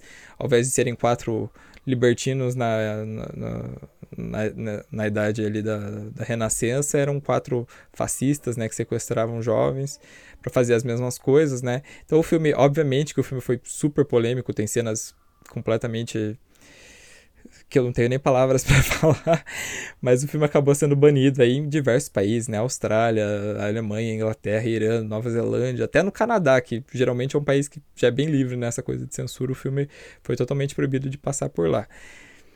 Agora falando, uh, assim, eu não li o livro porque eu sinceramente não tenho a menor vontade de ler. Mas eu estudei um pouco de SAD em filosofia que eu tive para psicologia, porque assim, a, professora que eu tive, ela era ela era especialista né, na, na, filosofia do SAD, tá, gente? Não quer dizer que ela era libertina, nem sadista, nem ensinou nada disso pra gente. Mas existe a parte filosófica né, do pensamento do SAD, que é a parte do prazer, né, dos graus de prazer. Né? Então, é, como eu falei, né, os libertinos se classificam, né, como bu buscadores do prazer máximo, né? Então existem existe uma espécie de prazer que quando você atinge o prazer máximo você acaba morrendo, digamos assim, né? Porque é, acaba acabando com, com tudo, né? Agora, não sei se estou falando besteira, desculpa professora se estiver me ouvindo, que já faz um tempinho já que a gente teve essa matéria. Mas eu lembro que assim, a filosofia dele não tinha nada extremamente problemático. O problemático mesmo eram os livros, especialmente esse livro né? Que eu, também, eu li uma, uma peça dele que eu também fiquei passado, assim. esquisito, né? Bem esquisito. Né? Um, vai um pouco na linha daquele, daquele outro livro que a gente já viu, já viu, né? Do, uh, da, da Michelle, eu acho, né? Que também uh, tratou de coisas estranhas, né? Mas no caso da Michelle era, eram mentirosas, né? Nesse caso são, é, são, fixi, são ficcionais, né? São, é diferente, diferente. Mas mesmo assim, perturbador de qualquer jeito. O que, que você acha, Zeca? É, muito perturbador, realmente. É, é assim, um negócio que até estranho a gente falar, realmente, sendo sincero. Eu não tenho interesse em saber mais desse livro. Já sabia esse pouco, assim, mais ou menos a sinopse. Tinha lido uma breve resenha só para participar. Não tenho um grande interesse em ler. Mas, assim, eu fico sempre com o pé atrás quando a gente fala de proibir, sabe? Seja proibir livros, filmes, enfim.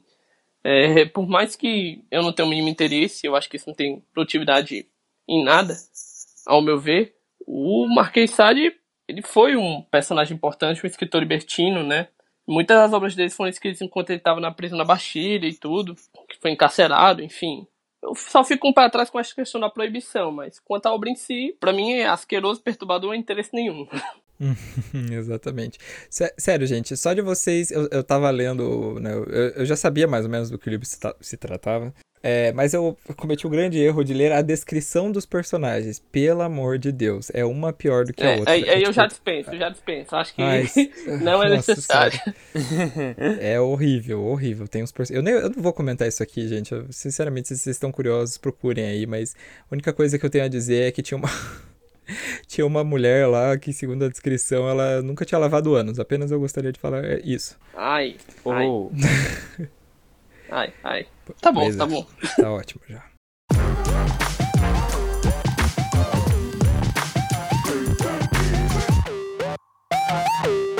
Em segundo lugar, a gente vai falar do Mein Kampf, do Adolf Hitler. Mein Kampf significa Minha Luta em alemão e ele é o livro autobiográfico do Hitler, né, que foi escrito por ele enquanto ele estava preso depois de ter tentado dar o golpe de 23, né? É, então fala sobre a ideologia nazista, fala sobre antissemitismo, né, que é o, é o preconceito contra judeus, e planos futuros né, que ele tinha para uma, uma Alemanha né, integrada, digamos assim.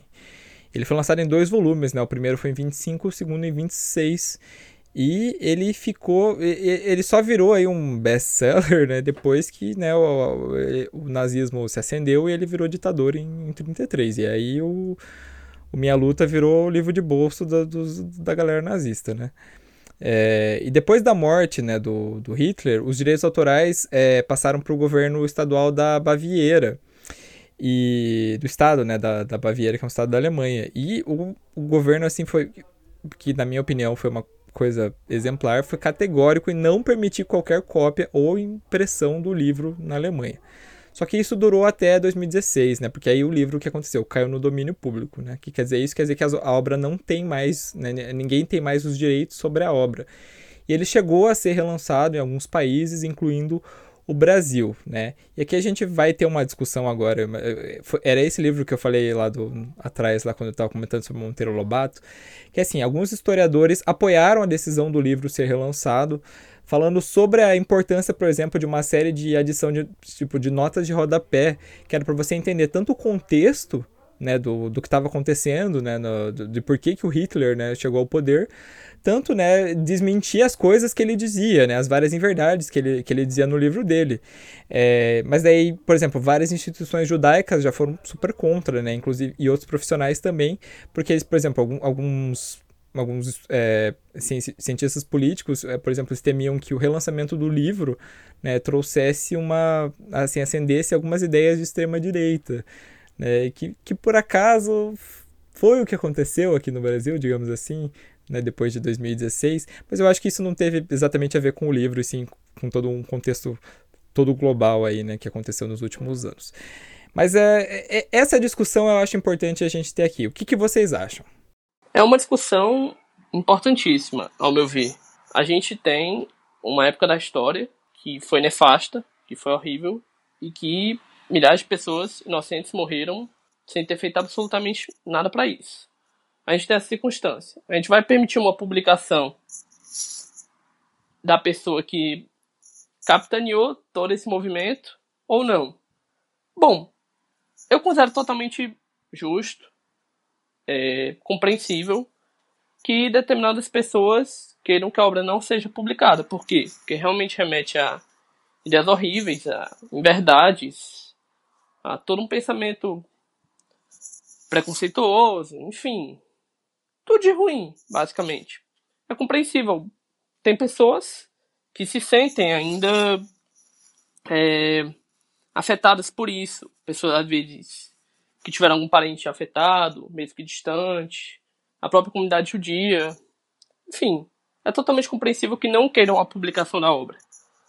Porém, contudo, todavia, eu acho que é interessante a gente analisar o personagem Hitler no contexto histórico e fazer uma analogia com os dias de hoje. Adolf Hitler foi um personagem político que o que ele fazia? Ele se aproveitou de uma época em que o, em que o mundo, a Alemanha em específico, estava vivendo uma crise econômica, uma crise moral, e ele utilizava um discurso fácil. Ele colocava soluções simples para problemas complexos, de maneira extremista. E ele foi eleito. Ele foi democraticamente eleito. Não dizendo, obviamente, que vai surgir outro Hitler, que o nazismo vai voltar a existir. Mas a gente sabe que só o que tem no mundo, principalmente no Brasil, são políticos, pessoas que se aproveitam de crises para propagar extremismos, que se aproveitam de momentos ruins, de momentos complicados, para propagar soluções fáceis e para dar vazão, para dar espaço a todos os preconceitos que tem dentro de si.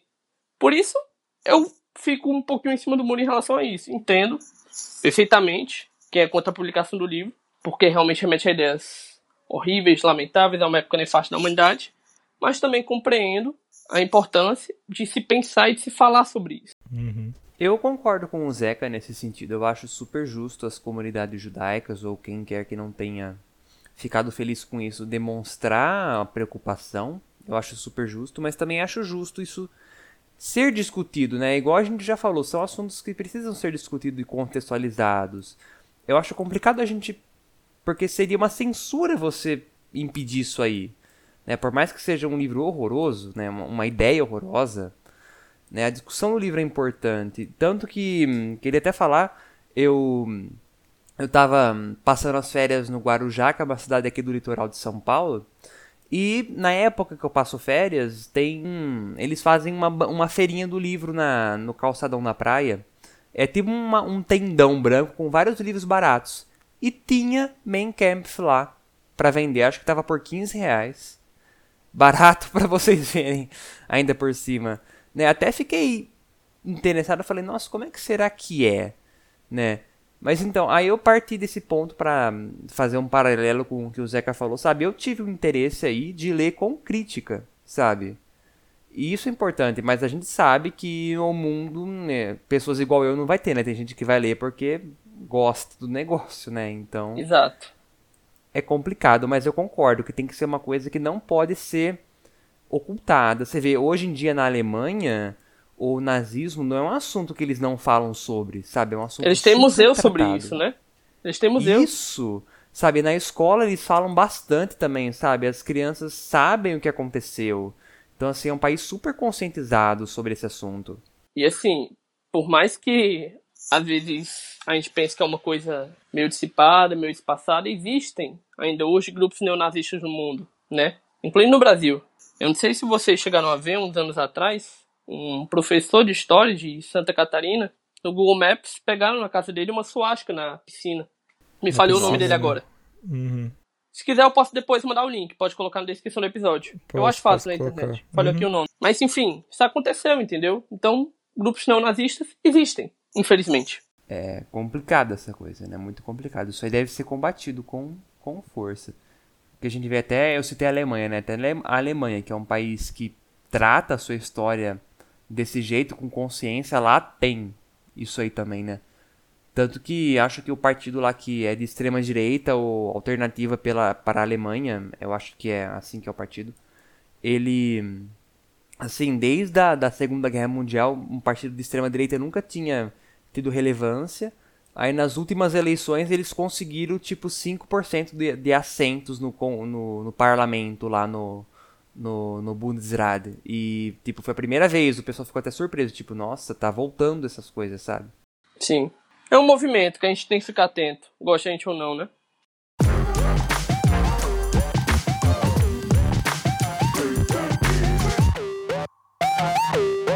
E em primeiro lugar, vamos falar da origem das espécies do Charles Darwin.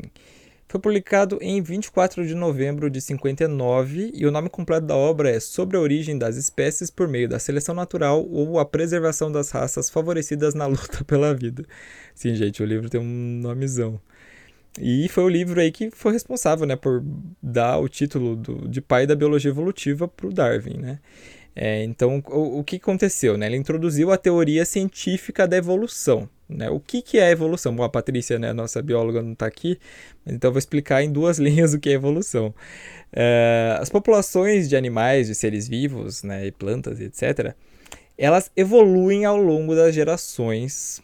Por quê? Por meio de um processo de seleção natural.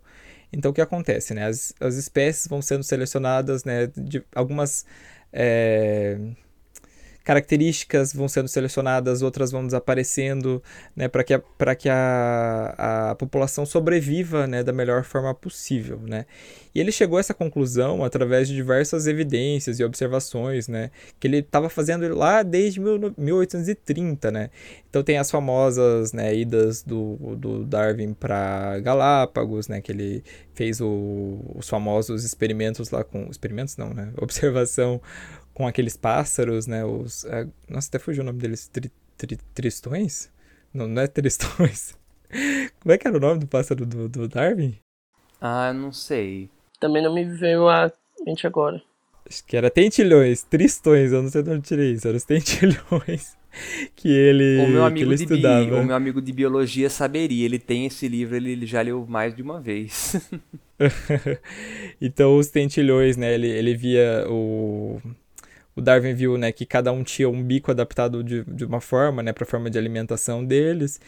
Então foi aí que ele né, começou a, a, a pensar né, na, na teoria da, da, evolução. Eu acho que eu, quando a gente estuda isso em sala, né, fica muito aquela coisa de tipo, tava lá Darwin e de repente. Né, Nossa, eu acho que o humano veio do macaco, né? Não é assim, gente. Ele pensou muitas, muitas coisas, né? Para chegar na teoria da, da evolução.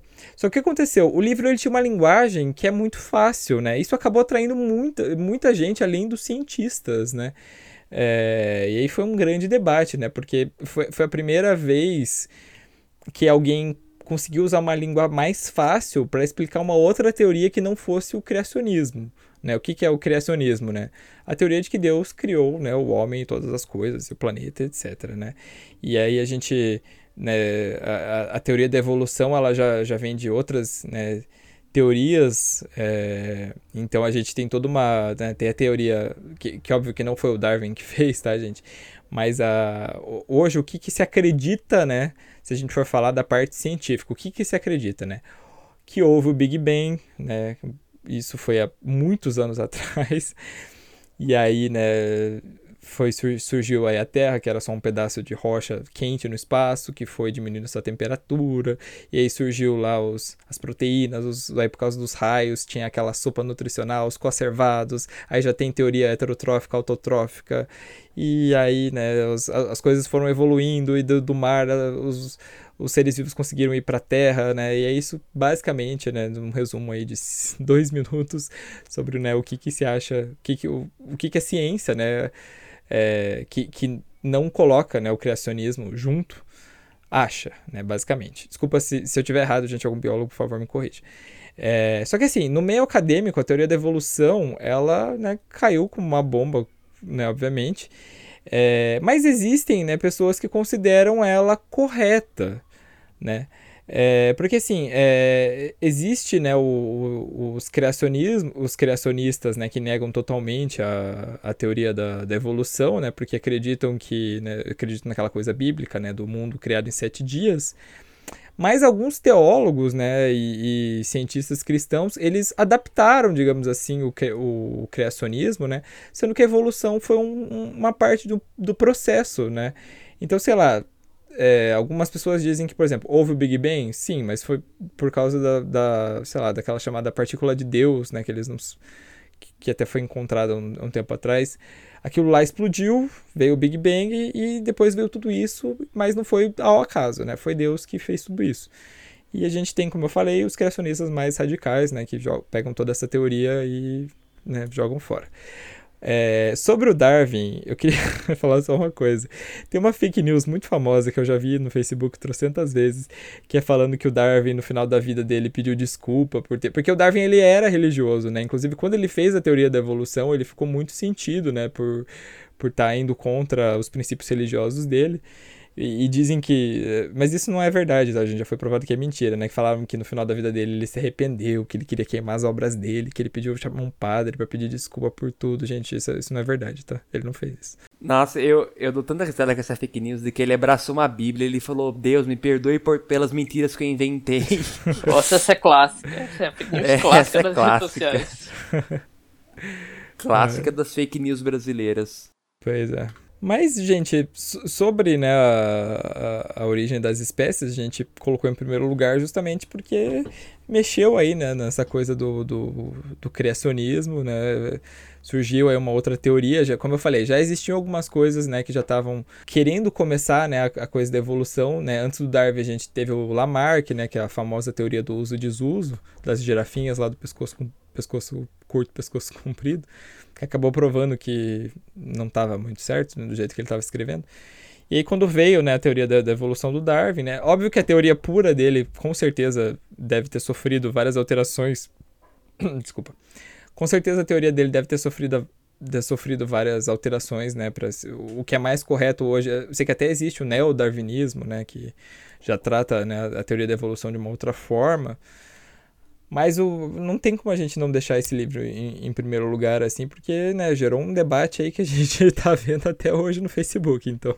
Por mais que a gente venha achar os pensamentos, as ideias do Davi anacrônicos, é incontestável o quanto eles tiveram, tiveram e têm poder na sociedade, né? Quantas ideias dele penetraram no seio da sociedade, não apenas no que respeita à biologia, à teoria da origem da humanidade, mas em outras ciências mesmo, em relação à sociologia, a própria psicologia, assim, a gente vê o darwinismo aplicado em diversos pensamentos, né? Então, assim, uhum. até pra gente ter uma base do que significa isso, a leitura do livro é importante, né? Por mais que você venha discordar, venha não gostar, enfim. Sim. Com Dentro certeza. da sociologia, a gente tem o darwinismo social, né? Que também é uma corrente seguida por determinadas pessoas da área, enfim. Um mundo inteiro, né, que surgiu por causa desse livro dele, né? Exatamente, o mundo inteiro, qualquer área que você possa pensar. É bem interessante, né? Eu acho que mais, mais do que Marx ainda, né? Esse livro mexeu muito com a ciência, né? Foi um marco histórico. E então, eu, eu não sou muito, eu sou de humanas, né, gente? Então eu não sei nada desses assuntos. Eu não sou a pessoa específica para falar, mas o que eu lembro que eu aprendi na, na época do ensino médio foi muito importante, sim. Muitas, muitas coisas científicas que temos hoje uh, a gente deve em coisas que começaram nessa época, né? Então, muito importante. A questão do sistema econômico que a gente vive, né? Do capitalismo tem uma inspiraçãozinha na dinâmica da seleção natural, né? O pensamento da seleção natural de ficam os que se adaptam melhor. Uhum. Tem certa inspiração ali. É importante a gente ter conhecimento dessa teoria para a gente interpretar a sociedade. Sim, concordo totalmente. E, nossa, putz, esqueci o que eu ia falar, gente. Acontece, é a idade. Ah. Nossa, esqueci totalmente. Ah, lembrei. É, o, o que eu ia falar é que é, eu acho que né, é tão importante porque isso acabou gerando uma, uma área né, dentro da biologia. Da mesma forma né, que o Mendel lá é considerado o pai da genética, né? Ou, e existe aí a bioquímica, tem o, a, a zoologia, a botânica, né? Foi o Darwin que fez, que, que, que criou, né, digamos assim, a, o que a gente, a concepção da evolução, né, que a gente estuda. Então acho que por isso que esse livro é tão importante, tão polêmico também, né? Até hoje o pessoal aí inventando as coisas do, dos que o Darwin pediu desculpa pelo que ele escreveu, mas que não é verdade, como ele já falou. E mas é isso, gente, não tinha como não estar em primeiro lugar. E só para deixar claro, eu, eu desculpa se eu falar isso de um jeito errado, os biólogos aí, Patrícia também me corrija depois. Mas é que eu, me irrita de verdade quando a pessoa fala que o que tá errado, que, que, que o humano veio do macaco, porque que o macaco ainda existe. Gente, o humano não veio do macaco. Ainda mais do macaco. Eu acho que tem gente que de verdade acha que a gente veio do chimpanzé, aqueles que ficam no zoológico da cidade, sabe? Tipo, gente, Essa não, é não outra é fake isso. news científica muito braba. é, não é isso, tá? O, o, os primatas, eles foram ah, evoluindo a partir de ancestrais comuns, né? Então, o, o nosso ancestral, que acabou né, divergindo o Homo sapiens do, do, do Neandertal, do não sei o que, é, é, são espécies que não existem mais. Sabe, a gente não veio do, do, do chimpanzé, do orangotango, do gorila, tá? Essas que são as coisas que existem até hoje. A gente veio do, de ancestrais comuns que não existem mais, né? Que por causa da seleção natural, por exemplo, um exemplo, eu lembro muito da minha, professora do ensino médio, né, explicando a seleção natural e as mudanças características, né? Por exemplo, a mesma espécie de população mora ali num determinado local, acontece, né, vamos fingir, acontece um terremoto que separa o negócio no meio, né? E aí um lado fica no frio, um lado fica no calor. Gente, essas duas espécies elas vão evoluir de formas diferentes. Pode ser que elas deem origem a outras espécies, acabam que vão dar origem a outras espécies que vão dar origem a outras espécies, sabe? É, é assim que a teoria da evolução funciona. Não é o homem vindo do macaco, pelo amor de Deus. Exatamente. E até para desmistificar essas fake news científicas é importante, né? Ter conhecimento do que a teoria realmente disse. Exatamente. É, com certeza, gente. Não é, não é uma coisa igual, igual o Rodolfo descreveu, não. É assim que igual igual igual ele descreveu errado, que seria o errado. É o que ele descreveu certo. Ai, ai. E antes da gente terminar o nosso episódio de hoje, nós vamos para o nosso quadro de indicações do Vale Indica. Então vamos lá.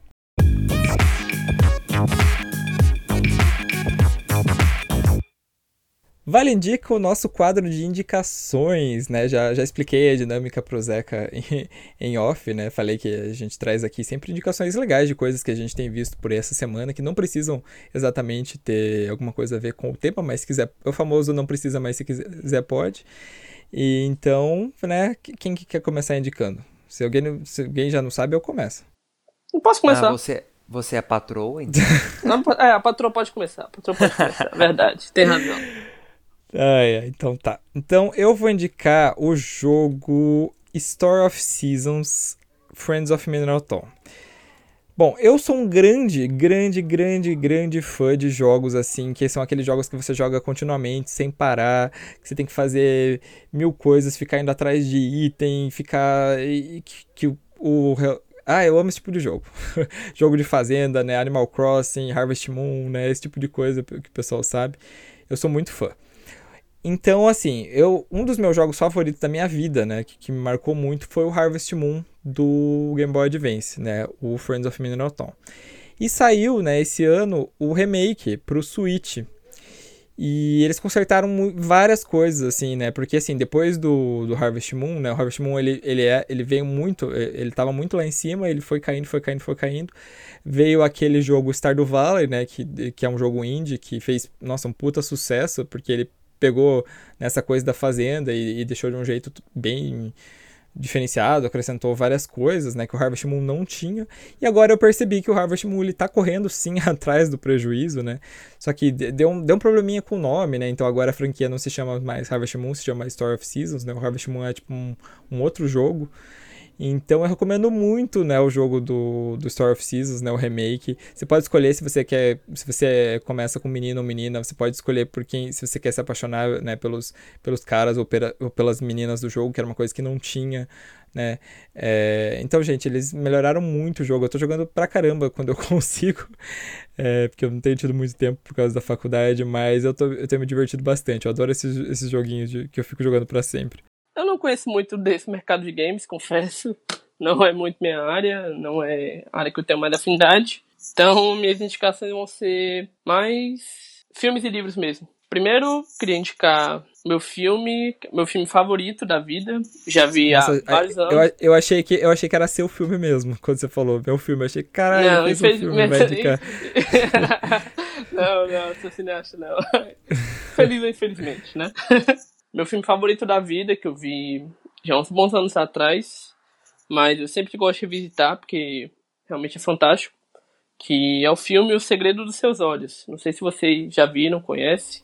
Conheço, conheço. Conhece? Conheço. Que é um filme argentino, que inclusive ganhou o Oscar de melhor filme estrangeiro. Salvo engano, 2009, por aí. Por volta de 2009. E ganhou o Oscar de melhor filme estrangeiro. É um filme incrível, com uma trama sensacional, mistura drama, suspense, thriller, até um pouquinho de terror também. E eu garanto que vocês não vão se arrepender de assistirem.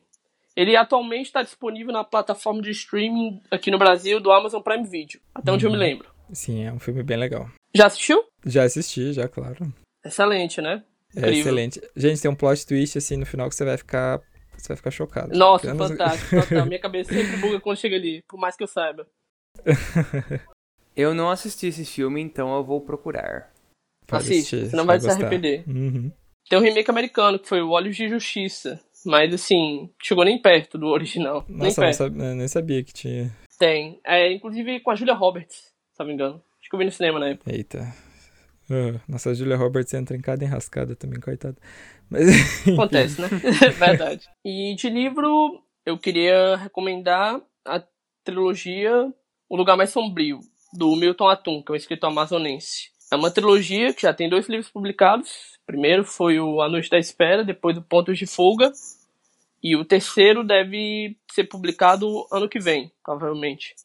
A trilogia é publicada pela Companhia das Letras e gira em torno de um grupo de jovens vivendo em torno de Brasília e São Paulo no tempo de, do regime militar aqui no Brasil. Uhum.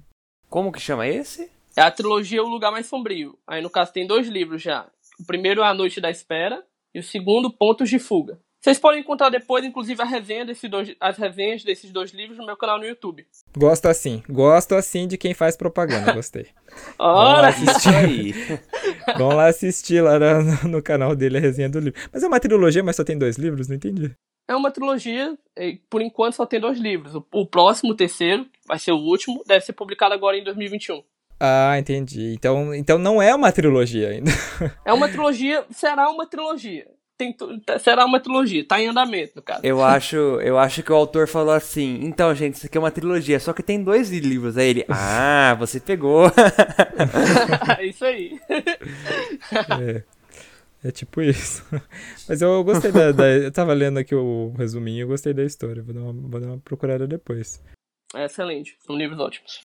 E você, Melegari? Ai, cara, eu. Sincer... Peraí, eu queria uma. Eu tava pensando numa recomendação, mas eu fiquei tão embebido pela essa conversa maravilhosa, esqueci do que eu ia recomendar. Olha que de- deficiência da pessoa. Então, mas eu só queria reforçar então aquele, aquele perfil que eu comentei com vocês, né, do ah, do Desoriente, né, que do, do Instagram, que é uma, é uma menina que faz muito bacana ela. Ah, e também eu lembrei, ah, esse filme ele, ele andou ficando um pouquinho mais popular hoje, mas eu não sei se vocês conhecem. Chama Persepolis. O que, que é Persepolis? Fantástico, excelente. Fantástico. É um filme produzido a partir de uma HQ, feito por uma, uma autora que ela é do Irã. Ela, ela conta a história dela do Irã porque ela vivenciou enquanto criança a Revolução Iraniana. Então ela conta como que foi as- a, a revolução, o que, que era no começo, como que acabou se tornando depois e como ela, como criança, viveu essas coisas, né? Como adolescente depois também, né? Ela acabou indo pra Europa, depois voltou pro Irã, então ela conta toda essa história. É um, é um filme muito legal, um filme muito amorzinho. É um dos filmes que eu mais gosto também. E é isso aí, fica essa dica. Como é que é o nome? Persepolis. Recomendo também, excelente. Não- nossa, eu nunca tinha ouvido falar, mas eu me interessei bastante. Também, caso alguém goste, tem a, H, tem a HQ do Persepolis. É um livro vermelho com é, a, personagem principal, né, que é ela mesmo, é a Marjane. Ela tá em, com, o, com o hijab, o lenço, né, na verdade. Ela tá com o lenço por cima, então é bem, bem fácil de identificar, assim, o nome é bem claro. Ah, legal, legal. Ah, eu já vi, já. É, não o filme, eu já vi já algumas, alguns quadros já desse. Eu olhei aqui no Google Imagens. Essa- não, não me é estranho esses desenhos aqui, não. Tô, tô, acho que tô ligado qual que é Uhum. mesmo. É sempre bom a gente ver animações para além da Pixar, né? É, verdade. Esse, esse projeto do CineRI que eu, que eu comentei mais cedo, nossa, cara, ele super abriu os meus olhos em relação a isso, sabe? Tem esses países que você acha que nunca produziriam um filme, eles produzem muita coisa. Muita, muita coisa. coisa bem feita, né? Isso. Muita coisa. Pra vocês terem uma noção, eu vi um filme, também do Irã, que se eu não me engano chama Taxiteira. Mano, o cara fez o filme inteiro com uma câmera no táxi dele. Só. Massa. E sabe, os personagens foram entrando, ele foi conta eles foram contando as histórias, sabe? Só isso. Mais nada. E o filme é incrível. Parece legal mesmo. Já anotei aqui pra ver. Isso aí, chama Taxiteira. É, eu olhei aqui a imagem, parece, parece um filme, um filme, um filme bacana. É porque assim, eu vou confessar uma coisa pra vocês. Sempre que me falem, ah, é um filme estrangeiro que é muito bom, eu fico, gente do céu, será que é aquele filme de três horas de duração que nada acontece? Mas esse aqui, pelo visto, não, não é. Aqueles filmes franceses que nada acontece. Exatamente. né? Ó, a minha prima, uma vez, eu vou. Não vou falar o nome do filme, tá? Mas minha prima foi convidada. uma- Ela tinha duas amigas que eram bem diferenciadas e convidaram ela pra assistir um filme. E, bom, eu vou, eu vou, eu vou falar o nome do filme e, e posso até censurar depois. É, O filme se chamava. Era três horas de um cara correndo com uma Go- GoPro na cabeça, correndo a maratona. Era isso, o filme. Tipo, ela falou que ela, Nossa. ela queria muito ir Nossa. embora, só que ela não podia por causa do, das amigas, né? Que foi, tipo, uma das piores experiências que ela, que ela já viu. Aí, assim. aí é barra mesmo, aí é barra mesmo. Nossa, e, e como que as amigas dela reagiam ao filme? Tipo, ela, ele, ele virava a curva, elas falavam, elas começavam a chorar, falavam, ai, que cena! Sei lá Né? o que, que Quanta aconteceu. emoção. Sei lá o que aconteceu, gente, mas eu não tenho. Ai, gente, eu, eu mal tenho paciência de assistir a... quando tá passando. Imagina assistir um documentário do cara correndo, sabe? É Sem condição nenhuma. Doideira. Doideira gente. pura. É, esse é doideira.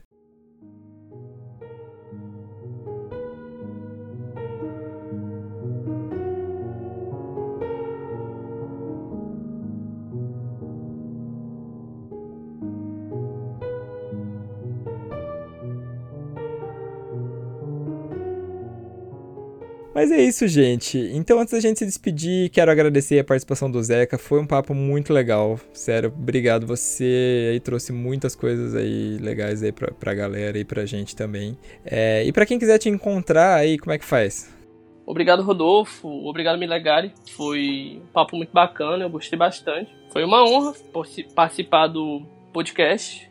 É, acho sempre legal estar debatendo sobre livros, sobre literatura. Realmente, eu acredito no potencial dos livros como transformador da sociedade. E para quem quiser me encontrar depois, no Instagram é Zeca Lemos98, no YouTube meu canal é Zeca Lemos. Só procurar, primeiro que aparece, provavelmente, creio eu, eu acho. E podcast nas principais plataformas você encontra resenhas com Zeca Lemos. E desde aqui eu já agradeço, claro, e me deixo à disposição para outras oportunidades a gente bater papo também sobre outros assuntos que surjam oportunidade. Opa, gosto assim também. Opa. vamos, vamos, vamos, claro, vamos marcar um, um próximo aí, um próximo podcast so- sobre um- outros temas também, acho interessante, né? A gente trata de várias coisas aqui no, no Vale 10, eu acho que uma, uma, pessoa- uma ideia assim de, de fora sempre é bem-vinda, né? Um, um ponto, outro ponto de vista sempre é, é ótimo para debater, né? É, mas é isso, gente. Então a gente vai ficando por aqui. Espero que vocês tenham gostado do episódio, né? Todas as fontes de pesquisa eu vou deixar na descrição. Também vou deixar aí as, como eu falei, né, os links do, do Zeca Lemos. Sigam as nossas redes sociais, né? Tanto as minhas quanto do Melegari. Também sigam as redes sociais do podcast, né? Que a gente sempre tá postando lá informações lá. Como a gente, como eu falei lá no começo, né? É, vocês escolheram esse tema dos livros polêmicos, né? Então eu, tô pensando em alguma forma de deixar isso mais. fazer isso acontecer mais frequentemente, né? Não sei se uma vez por mês, uma vez a cada dois meses, de vocês escolherem um tema que vocês querem ouvir pra, pra gente fazer aí o podcast. Então sigam a gente lá pra gente conversar melhor sobre isso. É, se vocês puderem estar apoiando aí a gente com 5 reais por mês, né? Pra estar ajudando na continuidade do podcast também, vocês são super bem-vindos a fazer isso. E. Mas é isso, gente. Então, muito obrigado por terem ouvido o episódio de hoje. E até a próxima. Tchau. Tchau. Valeu, gente. Um abraço.